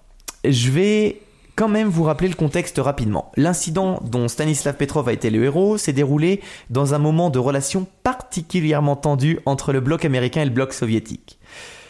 Quelques semaines avant cet événement, un autre incident a ravivé les sentiments anti-soviétiques présents aux États-Unis et a contribué à une escalade de la tension. Ce 1er septembre donc, le vol 007 Korean Airlines de la compagnie sud-coréenne qui devait relier New York à Séoul est abattu dans les airs par les chasseurs soviétiques. L'avion avait dévié de sa route initiale et s'est retrouvé au milieu d'un espace aérien interdit de l'URSS. Et tu t'en doutes, ils rigolent pas. Non, pas tôt. Ils ont vu l'avion et l'ont dessoudé. Ils l'ont euh, simplement abattu, euh, sans question, comme ça. Voilà, il avait rien à faire là, on l'a, on l'a explosé. On est dans notre droit, on le fait. Voilà. Aucun des 269 passagers n'a survécu. Après l'incident, l'Union soviétique a d'abord préféré nier être au courant de cet événement, avant d'admettre euh, plus tard avoir bel et bien abattu le Boeing de la compagnie sud-coréenne. Pour l'Union soviétique, il s'agissait d'un acte d'espionnage. Petit manque de confiance et peur des représailles à ce moment-là. Ils se sont dit quand même, on a quand même euh, dessoudé un de leurs avions, euh, c'est un petit peu grave. C'est moyen. On aurait pu demander avant quand même. Mais ils l'ont fait. Retrouvons-nous maintenant cette nuit du 26 septembre 1983. Arthur, accroche-toi bien parce que Je ça va être costaud. Je suis prêt. À ce moment-là, l'officier de permanence en charge de la surveillance radar d'un petit bunker proche de Moscou est Stanislav Petrov, notre cher ami. Jusque-là, rien de bien palpitant. Il est équipé de ses radars surpuissants. Et c'est en gros le premier maillon de la chaîne de l'armée soviétique, celui qui est chargé de la détection. Donc il a un rôle quand même assez important. Sur ces écrans d'ordinateur, les mesures se mettent tout d'un coup à suggérer que plusieurs missiles viennent d'être lancés des États-Unis en direction de l'URSS. Ça plante le décor. Donc le gars, il est censé passer sa vie à regarder des écrans, à se dire au cas où euh, le jour où il y, a des, il y a des missiles qui sont tirés des États-Unis, tout de suite j'en- je suis dois- prêt. Voilà, je suis prêt. C'est ma mission. Ce jour-là, il arrive à ce moment-là. Cet officier de l'armée soviétique fait partie d'une équipe entraînée spécialement et postée à l'une des bases du système d'alerte et de détection. Comme beaucoup de soldats et officiers à l'époque, l'entraînement a été rigoureux et Petrov a des instructions très claires. Prendre note de n'importe quelle alerte signalant des frappes ou lancers de missiles, puis les reporter à sa hiérarchie. En gros, euh, c'est sa, c'est sa mission. Il détecte, il informe. Le, protocole officiel dans l'armée soviétique, il est alors très clair. C'est de tirer instantanément d'autres missiles nucléaires en représailles. Petit rappel, lui, il a son écran en face de lui pendant son, ses heures de travail et il doit regarder que ça. S'il voit des missiles qui partent des États-Unis, il appelle son supérieur et son supérieur Il renvoie la même chose de l'autre côté. Exactement. À partir du moment, en fait, euh, je préciserai ça plus tard, mais tu vas voir que lui, c'est le radar le plus puissant qui existe dans l'Union soviétique. Et c'est lui qui, qui le surveille. S'il détecte une anomalie ou des missiles tirés, son supérieur lui dira, dans pratiquement 100% des cas, de tirer en contrepartie. Donc euh, de balancer la sauce. Toujours œil pour œil, dent pour dent. Exactement. Ce jour-là, Stanislav Petrov a pourtant choisi délibérément de ne pas avertir sa hiérarchie. J'avais toutes les données suggérant que des missiles ennemis avaient été envoyés. Si j'avais envoyé mon rapport plus haut dans la chaîne de commandement, personne n'y aurait trouvé à redire, raconte-t-il à la branche russe de la BBC en 2013. Il continue. Les sirènes hurlaient, mais je suis simplement resté assis là pendant des secondes, à regarder les écrans rouges avec le mot lancement de missiles clignotant dessus. En plus, le système informatique lui indique également que le niveau de fiabilité de cette alerte est le plus haut possible. Là, ça commence à être Ça critique. commence à être vénère. Ouais, la fiabilité, c'est sûr. la guerre froide, ils étaient un peu tendus, les gars. Ouais. Ouais. Là, euh, l'horloge de l'humanité, elle n'était pas au top de sa forme. Moyen. Comment avoir un doute? Les États-Unis semblent bel et bien avoir lancé plusieurs missiles en direction de l'Union soviétique. Une minute après, l'alarme se remet à hurler. Le deuxième missile vient d'être lancé. Puis le troisième, le quatrième et le cinquième. Les ordinateurs devant lui changent alors leur alerte de lancement de missile, ce qui est déjà pas très rassurant, Mhm. à frappe de missile imminente. Petit coup de pression, tu la sens la goutte de sueur qui descend sur la tempe Qu'est-ce que je dois faire? On en parle de ce qu'il ressent à ce moment-là, Arthur? Moi, je le vois un peu comme un jeu vidéo où tu dois choisir un peu, tu sais, ces nouveaux jeux vidéo, tu, tu, tu as plusieurs choix dans la décision. Soit t'es gentil et euh, tu, tu écoutes ta hiérarchie, tu fais ce qu'il faut, soit alors tu deviens héros et tu changes complètement. Non, en fait, tu prends un euh, risque. Non, j'imagine pas. Non. Non, je pense qu'on peut euh, pas imaginer.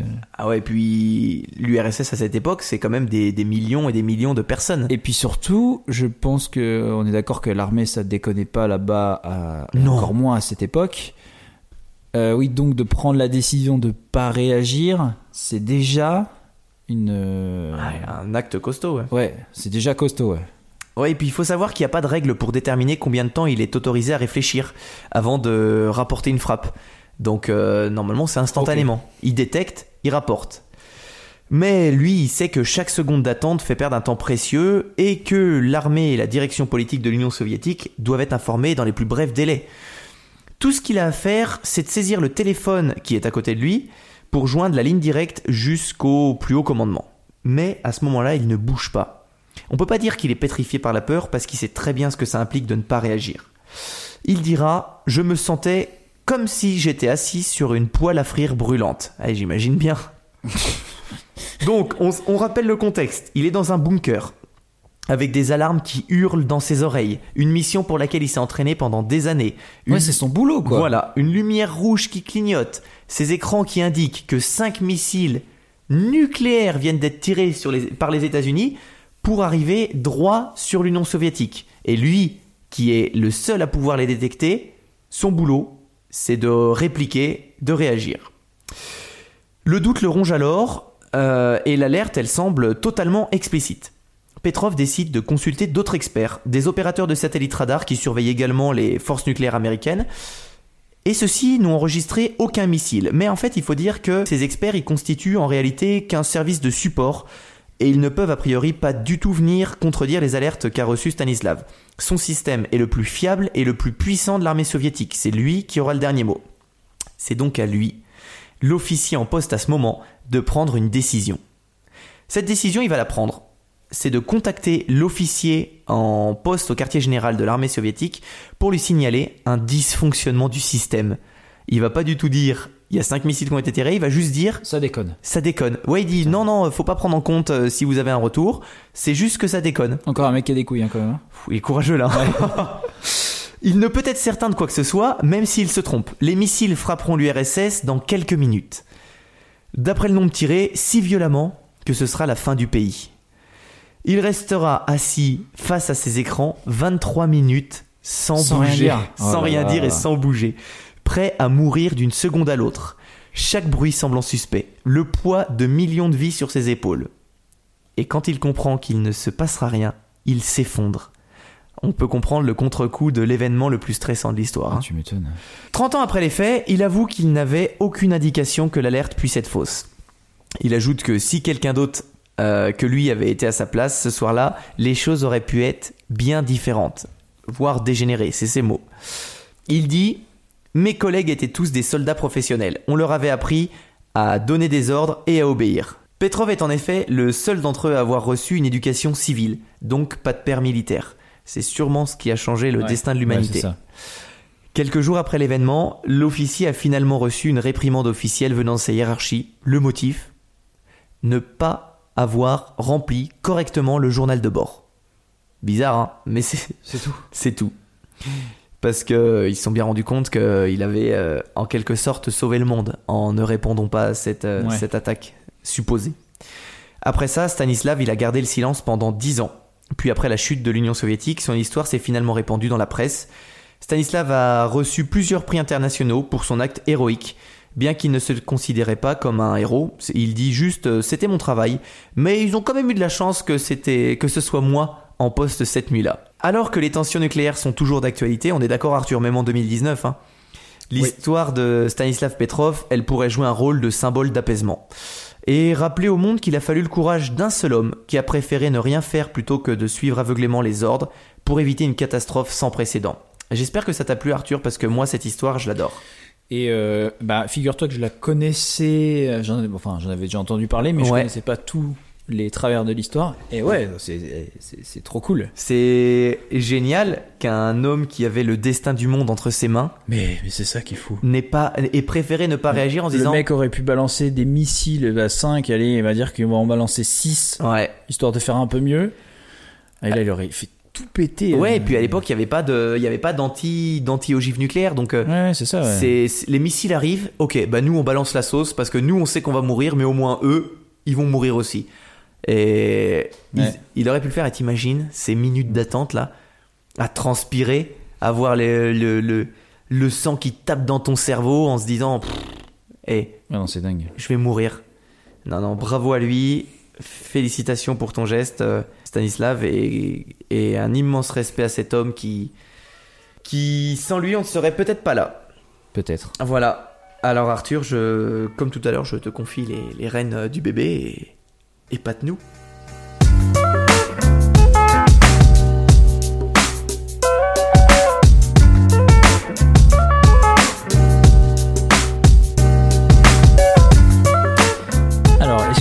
Benoît Lecomte Euh, oui, le tennisman français. Exactement. Non, pas du tout. D'accord. Henri, on pense à toi. Donc Benoît Lecomte, euh, il est né en 1967 et c'est un nageur de longue distance français. Ok. Il est connu comme le premier homme à avoir traversé l'océan Atlantique à la nage sans Hein planche. Ouais, en Ah oui, c'est- 1998. C'est trop long. Donc il nage euh, pas le masturba hein, quand même. Mhm. hein. Euh, Ça ne change rien quand même à l'exploit. Oui, non mais c'est juste pour préciser que euh, voilà, ça va un poil plus vite quoi. Ouais. Donc cet exploit avait permis de sensibiliser et de lever des fonds pour la recherche sur le cancer en hommage à son père qui en est mort. D'accord.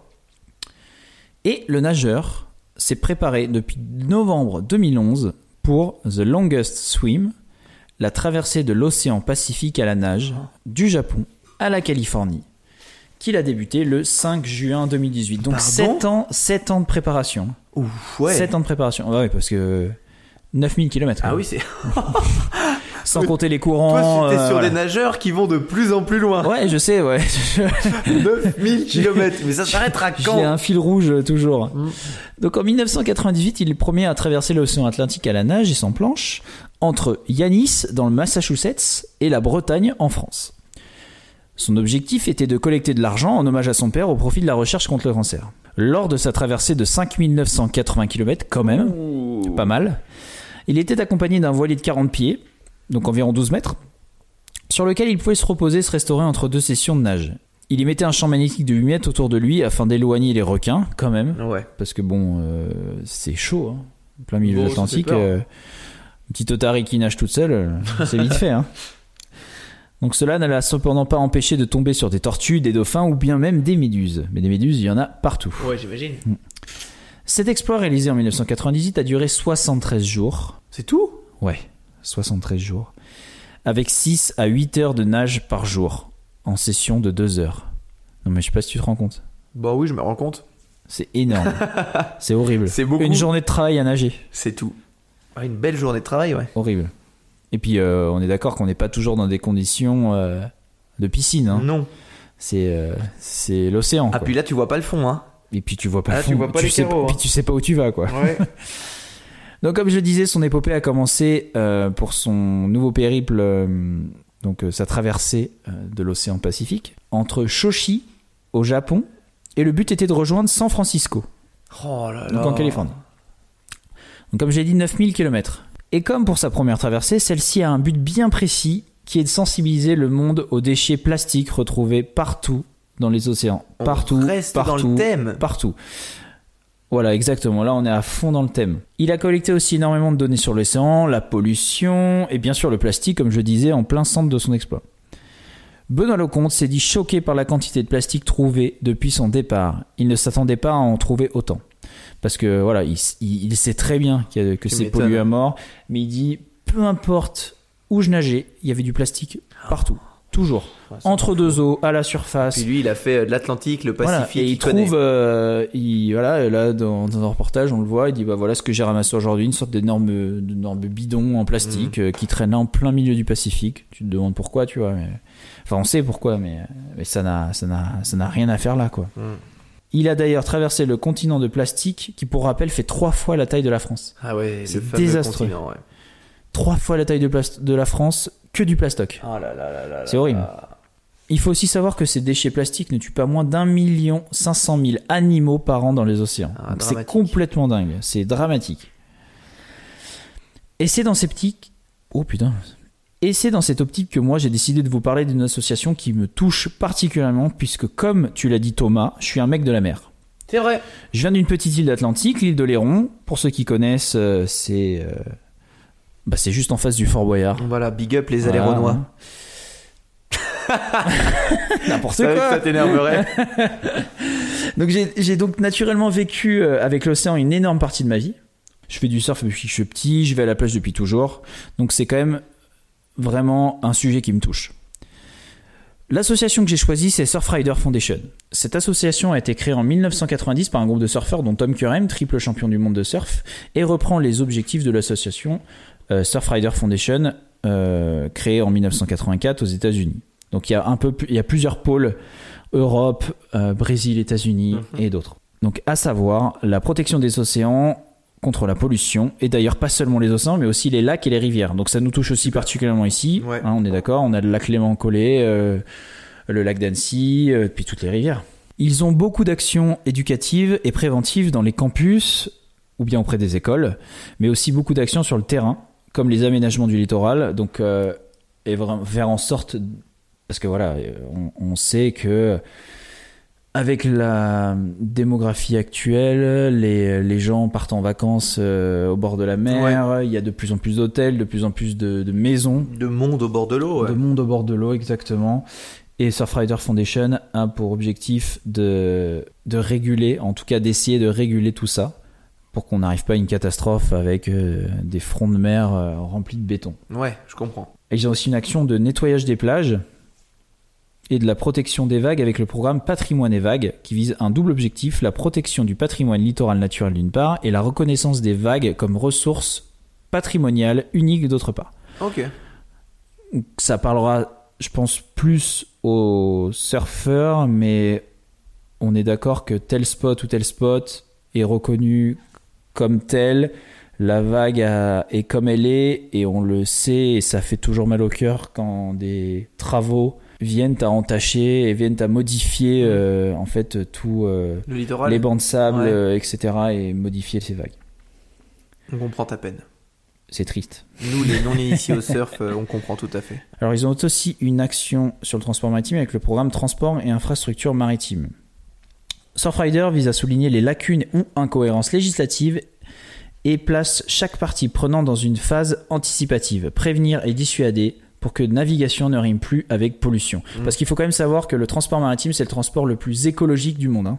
Ah ouais? Oui. Je pensais que c'était l'hyperloop. C'est- T'as dit non avant d'entendre. non, parce que j'étais sûr que t'allais me dire autre chose, donc forcément c'était non. Mais j'avais pas pensé à l'hyperloop. Euh, Techniquement, c'est Mais l'hyperloop. ouais, mais je suis hyper étonné, mais c'est le transport le plus écologique en fait, euh, la voie maritime. Mais le problème, c'est que dès qu'il y a un pro- un- une catastrophe, c'est une vraie catastrophe, Bah marée oui. noire, etc., des gazages, euh, voilà, c'est dès que ça, dès que ça déconne, euh, ça déconne pour de vrai. Quoi. Ouais. Et encore très récemment. hein, euh, Bah oui, il y a encore le- euh, un mois ouais. sur les côtes bretonnes, ouais. Bretonne et, et chez moi, hein, les côtes euh, de la Charente-Maritime. Oh, les Renoises. Au lieu- Donc, je reviens juste sur le nettoyage des plages euh, avec les initiatives Océane qui sont au cœur de la création de cet assaut. En fait, à la base, cette, asso- a été- cette association a été créée vraiment. euh, le premier point, en fait, c'était ça c'était le nettoyage des plages, Mhm. de tous ces déchets. Il y a un paquet de missions, un paquet de de- de- d'objectifs, un paquet de voilà. Enfin, ils font, ils, ils sont partout. Ils font énormément de choses pour euh, pour l'environnement, la mer, l'océan, etc. Euh, Il y a même des, ils vous donnent même des euh, recettes pour faire des shampoings, ou Super. votre lessive ou des savons qui sont euh, écolos, sans plastoc. Ouais, et puis fait maison, do it yourself. Exactement. Donc voilà, il y a plein de trucs. C'est vraiment, euh, c'est vraiment, c'est vraiment top. Si ça vous intéresse, vous pouvez adhérer à l'association, faire un don ou tout simplement participer, comme j'ai pu le faire étant plus jeune, à des nettoyages de plage ou une multitude de- d'autres actions. Ouais, c'est des actions qui sont, euh, qui sont vraiment cool. T'as pas besoin de forcément participer financièrement, mais Non, non, c'est ça, c'est que c'est ça qu'on veut vraiment vous dire, c'est qu'on on demande, nous, on, enfin, on demande pas du tout de participer euh, en donnant de l'argent, euh, forcément. Chacun fait comme il Oui. veut. On n'a pas forcément de l'argent à donner. On a peut-être juste un peu de temps à donner. c'est ça. Et, euh, et ça suffit finalement. Si chacun, euh, si chacun s'y met, ça suffit, euh, ça suffit largement. Oui, exactement. Alors ça me fait penser, je, suis, je, je te coupe Arthur juste pour rebondir là-dessus. Vas-y, vas-y. Euh, Il y a un, un Nantais, alors je vais, je vais te retrouver l'application parce que j'ai téléchargé. Un Nantais qui a fait le tour du monde pour ramasser des déchets en courant simplement. Euh, Ah oui, j'ai entendu cette histoire. ouais. J'ai hésité à en parler Je aujourd'hui. précise que c'est un Nantais parce que, parce que moi je suis Nantais à la base. Et c'est hyper intéressant ce qu'il a fait en fait dans son tour du monde. Son but c'était juste d'aller voir euh, des, des écoles, euh, des, des groupes et de les sensibiliser aux déchets plastiques. Et il a lancé son application en fait parce que pendant son tour du monde il ramassait le plus de déchets possible. Et c'est super ce qu'il a fait. Il a lancé une application qui s'appelle Run Eco Team que j'utilise. Alors Run Eco Team Joli. et pas René René Coty. euh, René Coty. et, et je l'utilise depuis un petit moment. En fait, le but, c'est de simplement aller. Alors, on l'utilise en course, mais on peut l'utiliser aussi en balade. Et euh, de de- d'essayer de, ramasser, dès que vous voyez quelque chose pendant votre run, de le ramasser, de le garder dans vos poches et de le jeter plus tard. Et il a eu un peu de pub parce que Mark Zuckerberg a répondu en fait à, à son projet en faisant une pub pour lui en disant que c'était vraiment un projet trop bien. Et il y a même Emmanuel Macron, le président français, qui a dit qu'il allait euh, se lancer là-dedans pour le soutenir. Donc je trouve ça vraiment Ouais, super. c'est cool. Euh, téléchargez cette petite application Run Eco Team qui, voilà, ça va vous permettre de rentrer dans la famille de ceux qui, quand ils se promènent, tiens, je vois un mouchoir, bah je vais pas je vais le ramasser, je le jetterai plus tard. Et voilà, c'est un petit geste sans forcément payer ou for- sans forcément aller à des réunions, mais euh, vous faites votre petit geste pour la planète et c'est super. C'est top. Et d'ailleurs, moi, je vais rebondir là-dessus parce que j'ai juste. euh, Double rebondissement. Ouais, double rebondissement. Euh, pareil pour Surfrider Foundation, en fait, vous pouvez utiliser le moteur de recherche Lilo, pour ceux qui connaissent, euh, et vous financez grâce à ça gratuitement, en fait, et sans effort, les projets de Surfrider en lui reversant les gouttes d'eau que vous aurez ainsi collectées. Génial, super. Voilà, il y, a y un paquet de trucs. Hein. Il y a la Fnac aussi euh, qui vous propose de compléter vos achats en ligne en ajoutant à votre panier un don d'un euro. Donc un euro, c'est que dalle, on est d'accord. Hein Ouais, c'est rien. à Surfrider. euh, Enfin voilà, il y a, y a un paquet de trucs. Euh, allez sur le site Surfrider UE. Si ça vous intéresse évidemment, si vous vous sentez concerné. Encore une fois, c'est notre planète. On a essayé de voir large. On a parlé des animaux, on a parlé de la faune et on a parlé donc donc de la De faune la et, flore, de, ouais. et de et donc de l'océan. hein. C'est euh, le. Bah, c'est la poumon, flore. euh, C'est le poumon de notre planète. hein. Mm. Donc moi j'ai fini avec cette histoire, Thomas. Je suis prêt à écouter ta suivante. Ben écoute, euh, moi j'ai pas d'histoire après, par contre j'ai... Ah oui, c'est les brèves. Ouais, Pardon, c'est déjà les brèves. Donc euh, c'est parti pour les brèves.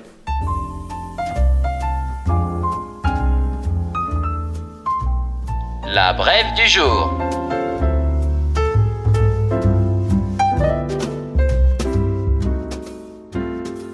Donc dans mes brèves du jour, j'ai décidé de rester dans le thème, euh, le thème actuel qui était no- notre belle planète. Et je vais porter un, un big up spécial à la Norvège. Euh, bravo la Norvège, parce que la, Nor- la Norvège... Ouais, oui, j'ai entendu. Eh ouais, et beaucoup de choses, beaucoup de choses à dire sur la Norvège euh, ces dernières semaines, même cette semaine, parce que la Norvège, elle a décidé par exemple d'interdire l'élevage d'animaux à fourrure. Alors elle s'est fixée 2025 comme limite, mais il faut savoir que la Norvège euh, est un producteur de fourrure qui est assez important dans le monde, et les dirigeants ont décidé simplement de ne plus faire partie de ce commerce-là.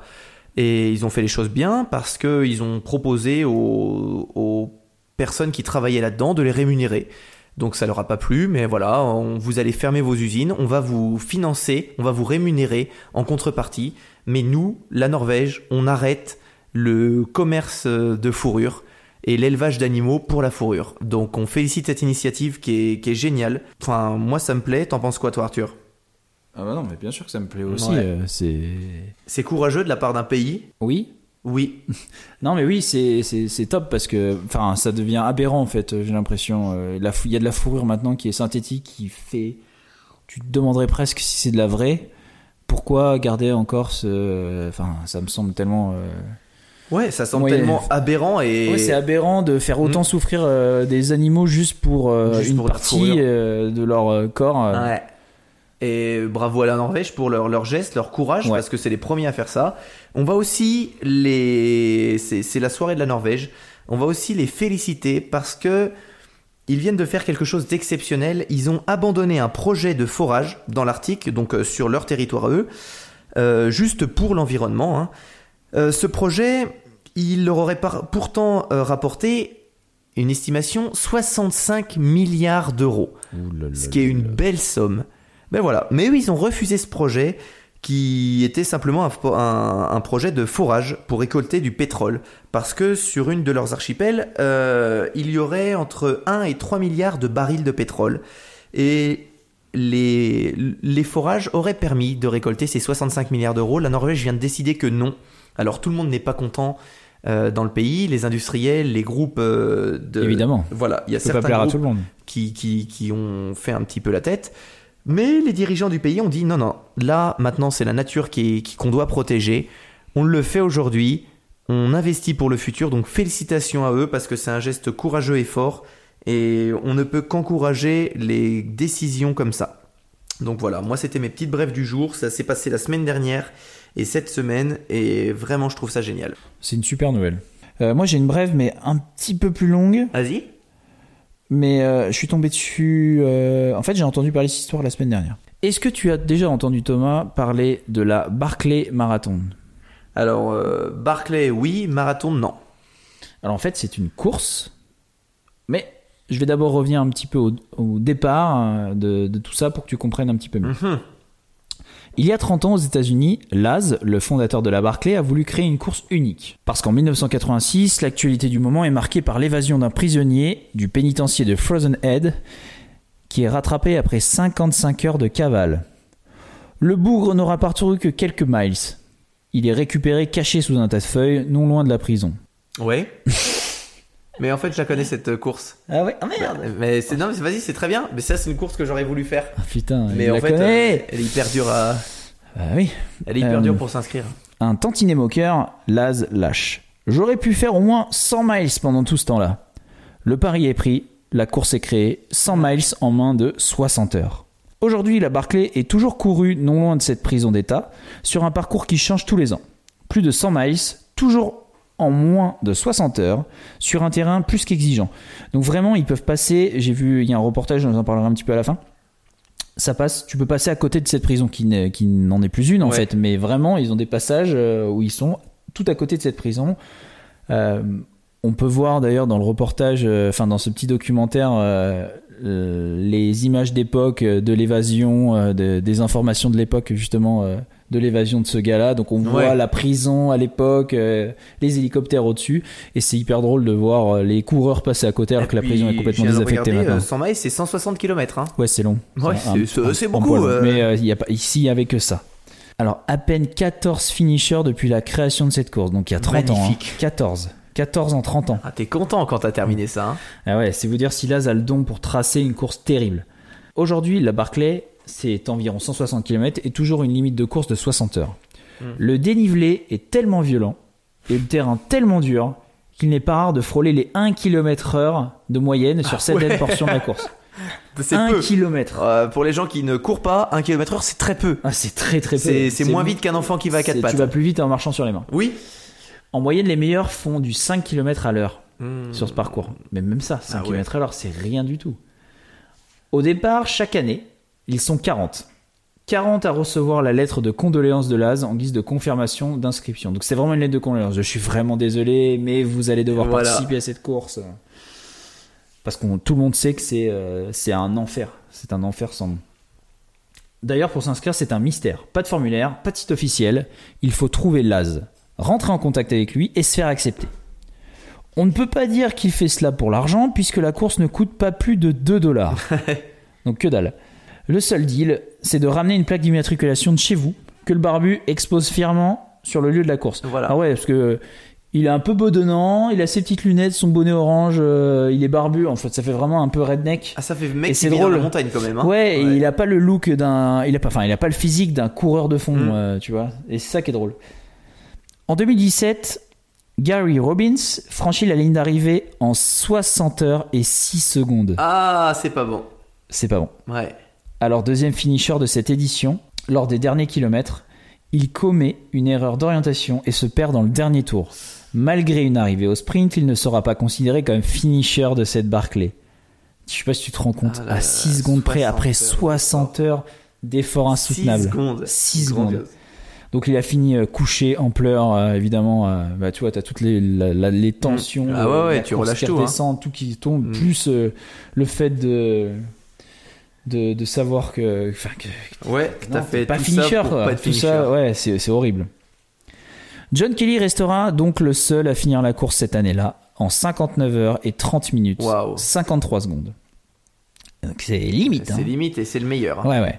Il est le 14e coureur à finir cette course en 30 ans. Les deux leaders, Kelly et Gary Robinson, ont couru ensemble pendant plus de 45 heures, mais comme le veut le règlement, ils ont dû partir en sens opposé pour la dernière boucle. Ah ouais. parce que ça c'était un petit truc euh, qu'il avait, qu'il aimait bien. C'était euh, parce que en fait c'est des boucles de Ouais. 32 km. Et euh, bah, en fait, à force de. Donc c'était 5 tours de 32 km, mais arrivé à la moitié, tu pars dans l'autre sens parce que c'est aussi une course d'orientation. Donc tu pars dans l'autre sens parce que sinon tu, te- tu commences à connaître un peu le Ouais, terrain et ça devient trop facile. Intéressant. Alors, course originale ou course folle? C'est là ce qui décide tout, mais qui vous en dit le moins possible. Sur place, vous ne savez rien du parcours, ni de l'heure du départ. Vous pouvez être réveillé à n'importe quel moment pour prendre le départ. Une heure avant le départ, le gaillard sort une corne de brume, annonçant qu'il va falloir y aller. en fait, mais c'est même pas une corde de brume, il s'ouvre dans un coquillage. Vraiment. Bah tu, je, je mettrai le documentaire sur, euh, sur, euh, sur Facebook. C'est vraiment, il sort son coquillage, il s'ouvre dedans et dans une heure ça part. Loin de tous les fumigènes ou flammes sponsorisées qu'on retrouve sur toutes les courses traditionnelles, le départ est donné. Et tu sais comment on sait que le départ est lancé? Eh bien, je ne sais plus. Il allume sa cigarette et c'est parti. À partir du moment où la cigarette Génial. est allumée, c'est le départ de la Ah course. là, génial. Alors la course n'emprunte pas seulement les sentiers battus, les coureurs doivent être capables de retracer la boucle sur une carte d'orientation et de s'y tenir. Les points de contrôle sont loin d'être à la pointe de l'électronique, les checkpoints sont des livres, les coureurs... arracher la page. Exactement, Ouais. les coureurs doivent en trouver euh, 13 à chaque boucle et arracher une page comportant leur numéro de dossard. Ouais. À la fin du premier tour de 32 km, il faut présenter les 13 pages pour avoir le droit de repartir pour le deuxième tour, etc. jusqu'à 5 fois. Pour corser le tout, comme je te le disais, à mi-parcours, l'AS demande aux coureurs de changer de sens, histoire de perdre tous les points de repère qu'ils auraient pu gagner depuis le début. Trop facile, sinon, évidemment, il y aurait trop de finishers. Bien sûr. Alors question, la Barclay est-elle la course la plus dure du monde? On sait que 14 participants ont réussi à finir cette course en 30 ans, alors que plus de 1000 s'y sont brûlés les ailes. Hmm. Cela fait d'elle statistiquement la course la plus dure au monde. Pire que la Norseman ou la Diagonale des Fous. Traverser des rivières, passage hors piste, température très basse, la nuit est très forte la journée, 60 heures d'effort non-stop, pas de ravitaillement. Les seuls ravitaillements, c'est quand tu récupères ta page, c'est de l'eau. Ouais. C'est tout. T'as intérêt à emmener tout ce qu'il te faut dans ton Ouais, sac. Autonomie. hein. Ouais, autonomie complète. À côté d'une course traditionnelle, il faut en plus savoir s'orienter, donc loin du confort des sentiers battus. Chaque boucle de 32 km terminée est une victoire pour les athlètes. Chaque abandon est accompagné de la sonnerie aux morts, jouée au corps de chasse. Donc il y a tout un quand même un, Un cérémonial. ouais, un- tout un cérémonial autour de ça quoi. À la fin de chaque tour, Laz attend, clope au bec évidemment, le passage des braves. Pour vous donner un ordre d'idée, en 2014, 24 personnes sur 41 seulement entameront la deuxième boucle Ah ouais. et 7 seulement pour la troisième. Seul Jared Camdell aura été au bout de la cinquième boucle. Il a lors gagné l'épreuve deux fois. Ça donne envie de, de tenter un truc comme ça. hein. Ouais, il faut être, euh, il faut être une machine. Je Ouais. déjà. Alors, est-ce que tu connais maintenant Benoît Laval? Euh, non. Alors, si. C'est un Français qui a participé? Ouais, c'est un ultra Ouais, ouais. trailer de renom. En fait, là, ouais. connaît bien Benoît Laval puisqu'il a, il lui a envoyé cette de condoléances pour participer à Barclay en 2016. Comme des centaines de coureurs depuis la création de cette course, Benoît a échoué. Bon, rien de spécial. Hein, euh, déjà, y participer, c'est, c'est grandiose. Le gaillard étant revanchard, il n'en restera pas là. En attendant, il a cogité, puis a invité Laz outre-Atlantique pour lui parler de son idée d'organiser une Barclay en France. Ah, Bien. Laz a trouvé l'idée géniale, puisqu'en 2017, il existe maintenant cette Barclay française qu'on appelle la Chartreuse Terminorum. Ah, bah ça doit pas être loin d'ici alors si c'est Chartreuse. Ouais, et alors attention. Pour ceux qui sont intéressés, l'édition numéro 3 aura lieu le 7, 8, 9, 10 juin 2019. C'est 300 km, 25 000 mètres de dénivelé positif, 80 heures, 5 tours. Ah ouais. Alors, euh, il n'y a pas de question d'argent, pareil, 3 euros pour euh, y participer, donc c'est que dalle. Zéro balisage, zéro GPS, zéro assistance. 40 participants toujours. Donc encore une fois, je pense qu'il faut gérer ça avec lui. hein. On est Ouais. d'accord qu'on peut pas envoyer un mail pour y participer. hein. Pour ceux que ça intéresse, l'inscription, il suffit d'envoyer votre essai répondant à Pourquoi devrais-je être retenu pour participer à la Chartreuse Terminorum? L'adresse de l'email pour envoyer votre essai serait visiblement sur le site internet le jour des candidatures, qui est le seul jour du calendrier qui comporte 5 fois le même chiffre. Ah, génial. Voilà. Pour les infos, n'hésitez pas. C'est comme ça que ça se passe. C'est tentant. T'as un petit défi comme ça personnel. euh, N'est-ce pas, hein? Ouais. Alors, juste pour info, Barclay en, enfin la Barclay en 2018, zéro finisher. Ouais. 2019, zéro finisher. Ouais. Pas une bonne moyenne. Ah non, c'est Et les mecs sont entraînés. Et pour la seconde année de suite, aucun coureur donc euh, engagé n'a pu terminer la course, malgré la présence de Jared Campbell, hein, qui a quand même euh, le record. Il a trois victoires déjà, donc trois finishes. Mhm. Enfin, ouais, trois finishes, pas trois. Euh, et là, cette année, Campbell abandonne dès le premier tour suite à une chute. Il a d'ailleurs posté une photo sur Twitter de, de, de sa blessure qui est assez impressionnante. Ah, c'est sale. Mm. Mhm. Et quant au Barclay, euh, pardon, quant au dernier vainqueur de la Barclay en 2017, John Kelly, il jette l'éponge dans le second tour. Donc vraiment Ah hyper, compliqué a Apparemment priori, euh, hyper compliqué. Et chez les Français, ils étaient quatre dans la forêt glacée du Frozen Head Park. Euh, en cette période de l'année, d'ailleurs, les températures gravitent autour des 2 degrés avec des averses constantes. Ça va. Hein, c'est une catastrophe. Donc ils ont tous abandonné aussi. Ouais. Évidemment, vu qu'il y a eu zéro finisher. Ok.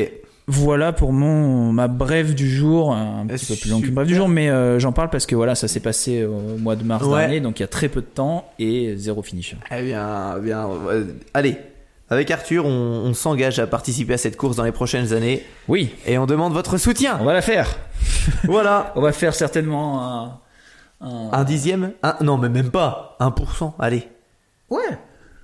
On D'ailleurs, le- si vous, avez- si vous voulez participer euh, pour euh, nous payer la place, euh, parce que 3 euros c'est cher. Ouais, on demande votre aide et ou alors, en- comme nos précédents invités, envoyez-nous une petite bière. ça nous va. Donc, euh, ben, on avait concocté avec Arthur une petite liste pour clôturer cet épisode de choses à faire parce qu'on entend souvent quand on parle avec Arthur de, à, à- à des personnes de oui, mais bon, s'il y a que moi qui fais ça, euh, c'est pas assez, c'est insignifiant. Non. Pour la planète, il n'y a pas de geste insignifiant et on vous a fait une petite liste toute simple. Euh, vous pouvez prendre un seul point, en prendre deux, trois, mais essayez de vous y mettre. Par exemple, euh, moi j'ai noté simplement planter des fleurs chez vous. Des fleurs n'importe lesquelles, mais plantez-en au moins pour les abeilles. Arthur, t'en as aussi? Euh, oui, bien sûr.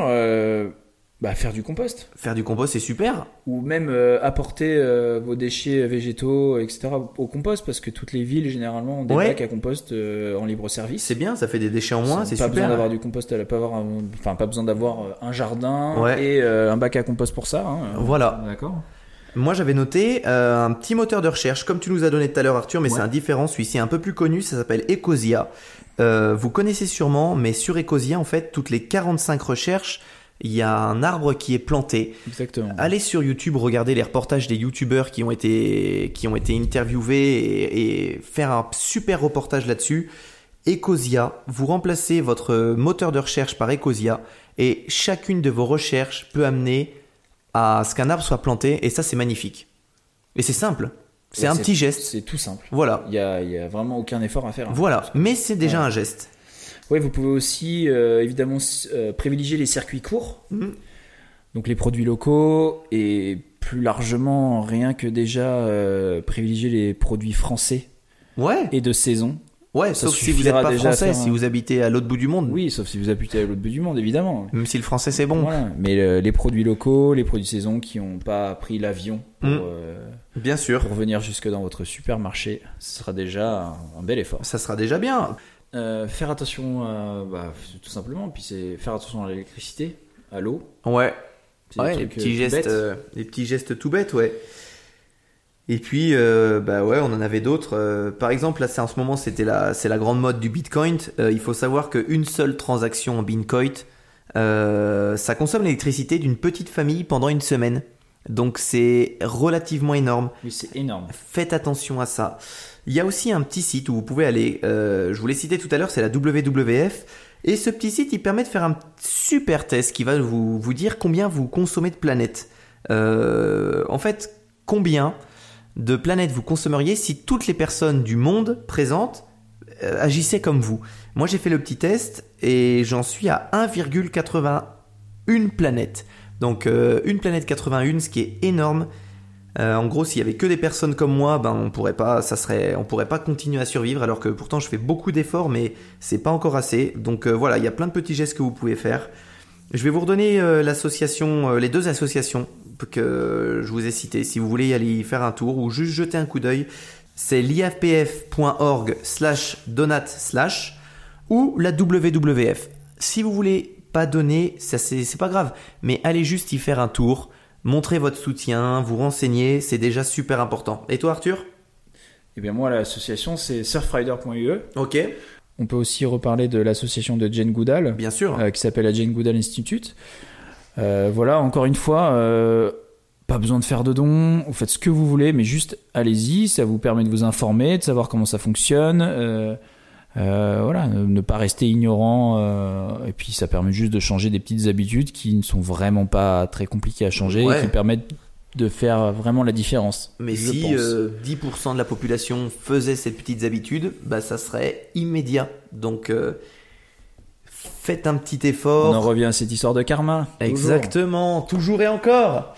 Eh bien Arthur, c'est terminé pour cet épisode. As-tu quelques conseils pour nous suivre?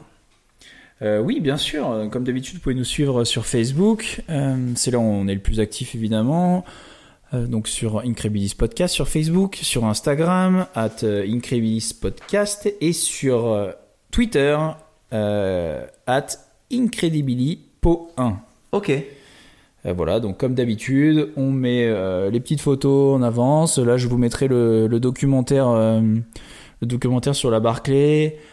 Et, euh, et voilà, plein de petites infos, les bouteilles ou la boisson en tout cas qu'on a bu euh, cette semaine-là, et puis euh, ouais, tout ce qu'on peut, tout ce qu'on peut rajouter en complément à nos, euh, à nos épisodes. Et Arthur, est-ce que ça a un intérêt de nous laisser un commentaire? Ça a un énorme intérêt de nous laisser un commentaire. Mais dis-nous tout Bah déjà parce que vous pouvez gagner la boisson du jour. Ouais, Il y a que comme ça que vous pouvez la gagner. mais comment ça l'a gagné en mettant un commentaire sur honnêtement le mieux c'est Apple Podcast on le répète à chaque fois. C'est toujours Apple Podcast le mieux pour nous parce que c'est ce qui nous permet d'être le, Le m- mieux référencé. le mieux référencé. Euh, c'est ce qui nous aide le plus du coup à sortir du lot. Euh, mais euh, n'étant pas sectaire si vous nous mettez un, un commentaire sur Facebook ou sur une autre plateforme évidemment que celui-ci comptera parce que de toute façon Ils sont tous mélangés au moment du tirage. et puis voilà, et puis ça nous fait simplement plaisir en fait. Euh, C'est un vrai plaisir de lire les commentaires euh, qu'on reçoit. Donc tu veux dire qu'on enverrait la boisson qu'on déguste à des personnes? Mais oui, mais d'ailleurs, Mais d'ailleurs, il est temps de le faire. il est temps de le faire Cette Ah, boisson, Alors on cette envoie, petite bière euh, au coin et à la poire. En plus d'envoyer une boisson aux personnes, on envoie aussi une petite photo Polaroid. Je dois dire que celle d'aujourd'hui est très belle. Est magnifique. Magnifique photo Polaroid, vous la garderez bien précieusement. On compte sur l'auditeur ou l'auditrice qui va la gagner pour nous envoyer une petite photo en retour avec euh, la bière en dégustation. Ça nous fait vraiment plaisir. Merci pour ceux qui l'ont déjà fait sur Ouais. les semaines passées. Ça y est, on a les retours. C'est cool. Ouais. Euh, la bière d'aujourd'hui, donc pour revenir à, à cette petite merveille, c'est la, la bière de la brasserie du Mont Salève qu'on a adorée. Euh, on vous la conseille, on va en reboire très prochainement, je pense, parce que ça sera une bière d'été parfaite qui, qui va plaire à tout le monde, pas trop forte, pas trop amère, super goût de fruits. On va faire notre petit tirage au sort. Donc, Arthur, tu vas me dire stop. Et stop Ok. Alors, c'est le commentaire. Hop, c'est un commentaire Apple Podcast justement. C'est un 5 étoiles, bien sûr. Et il nous dit alors, j'ai écouté Incredibilis Podcast dans le désert au nord de l'Inde. Incroyable. Allongé sur un lit de camp et en regardant les étoiles. Vos. Bah, déjà, ça commence bien. Vos histoires sont magnifiques, pleines d'histoires et de mystères. Les thèmes sont passionnants, la soirée ne fut que plus belle. Alors, c'est euh, Piloto qui nous envoie ça. Merci beaucoup pour ton message, ça nous fait plaisir. Donc tu pourras déguster cette bière. Euh, bah, s'il est en Inde, on l'enverra en Inde. hein. Ça va être compliqué. Ouais, j'espère que tu la recevras. Contacte-nous sur Facebook quand tu auras ce message. Nous, on va essayer de te contacter aussi de notre côté.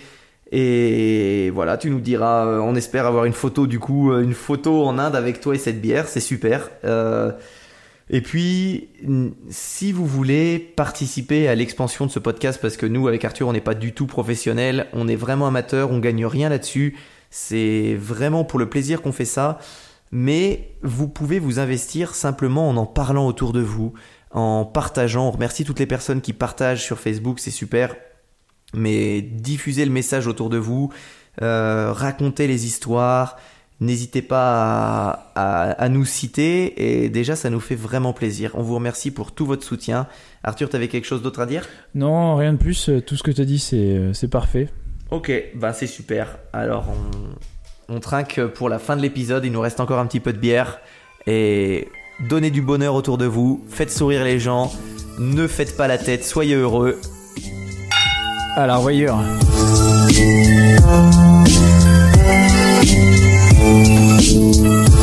Thank you.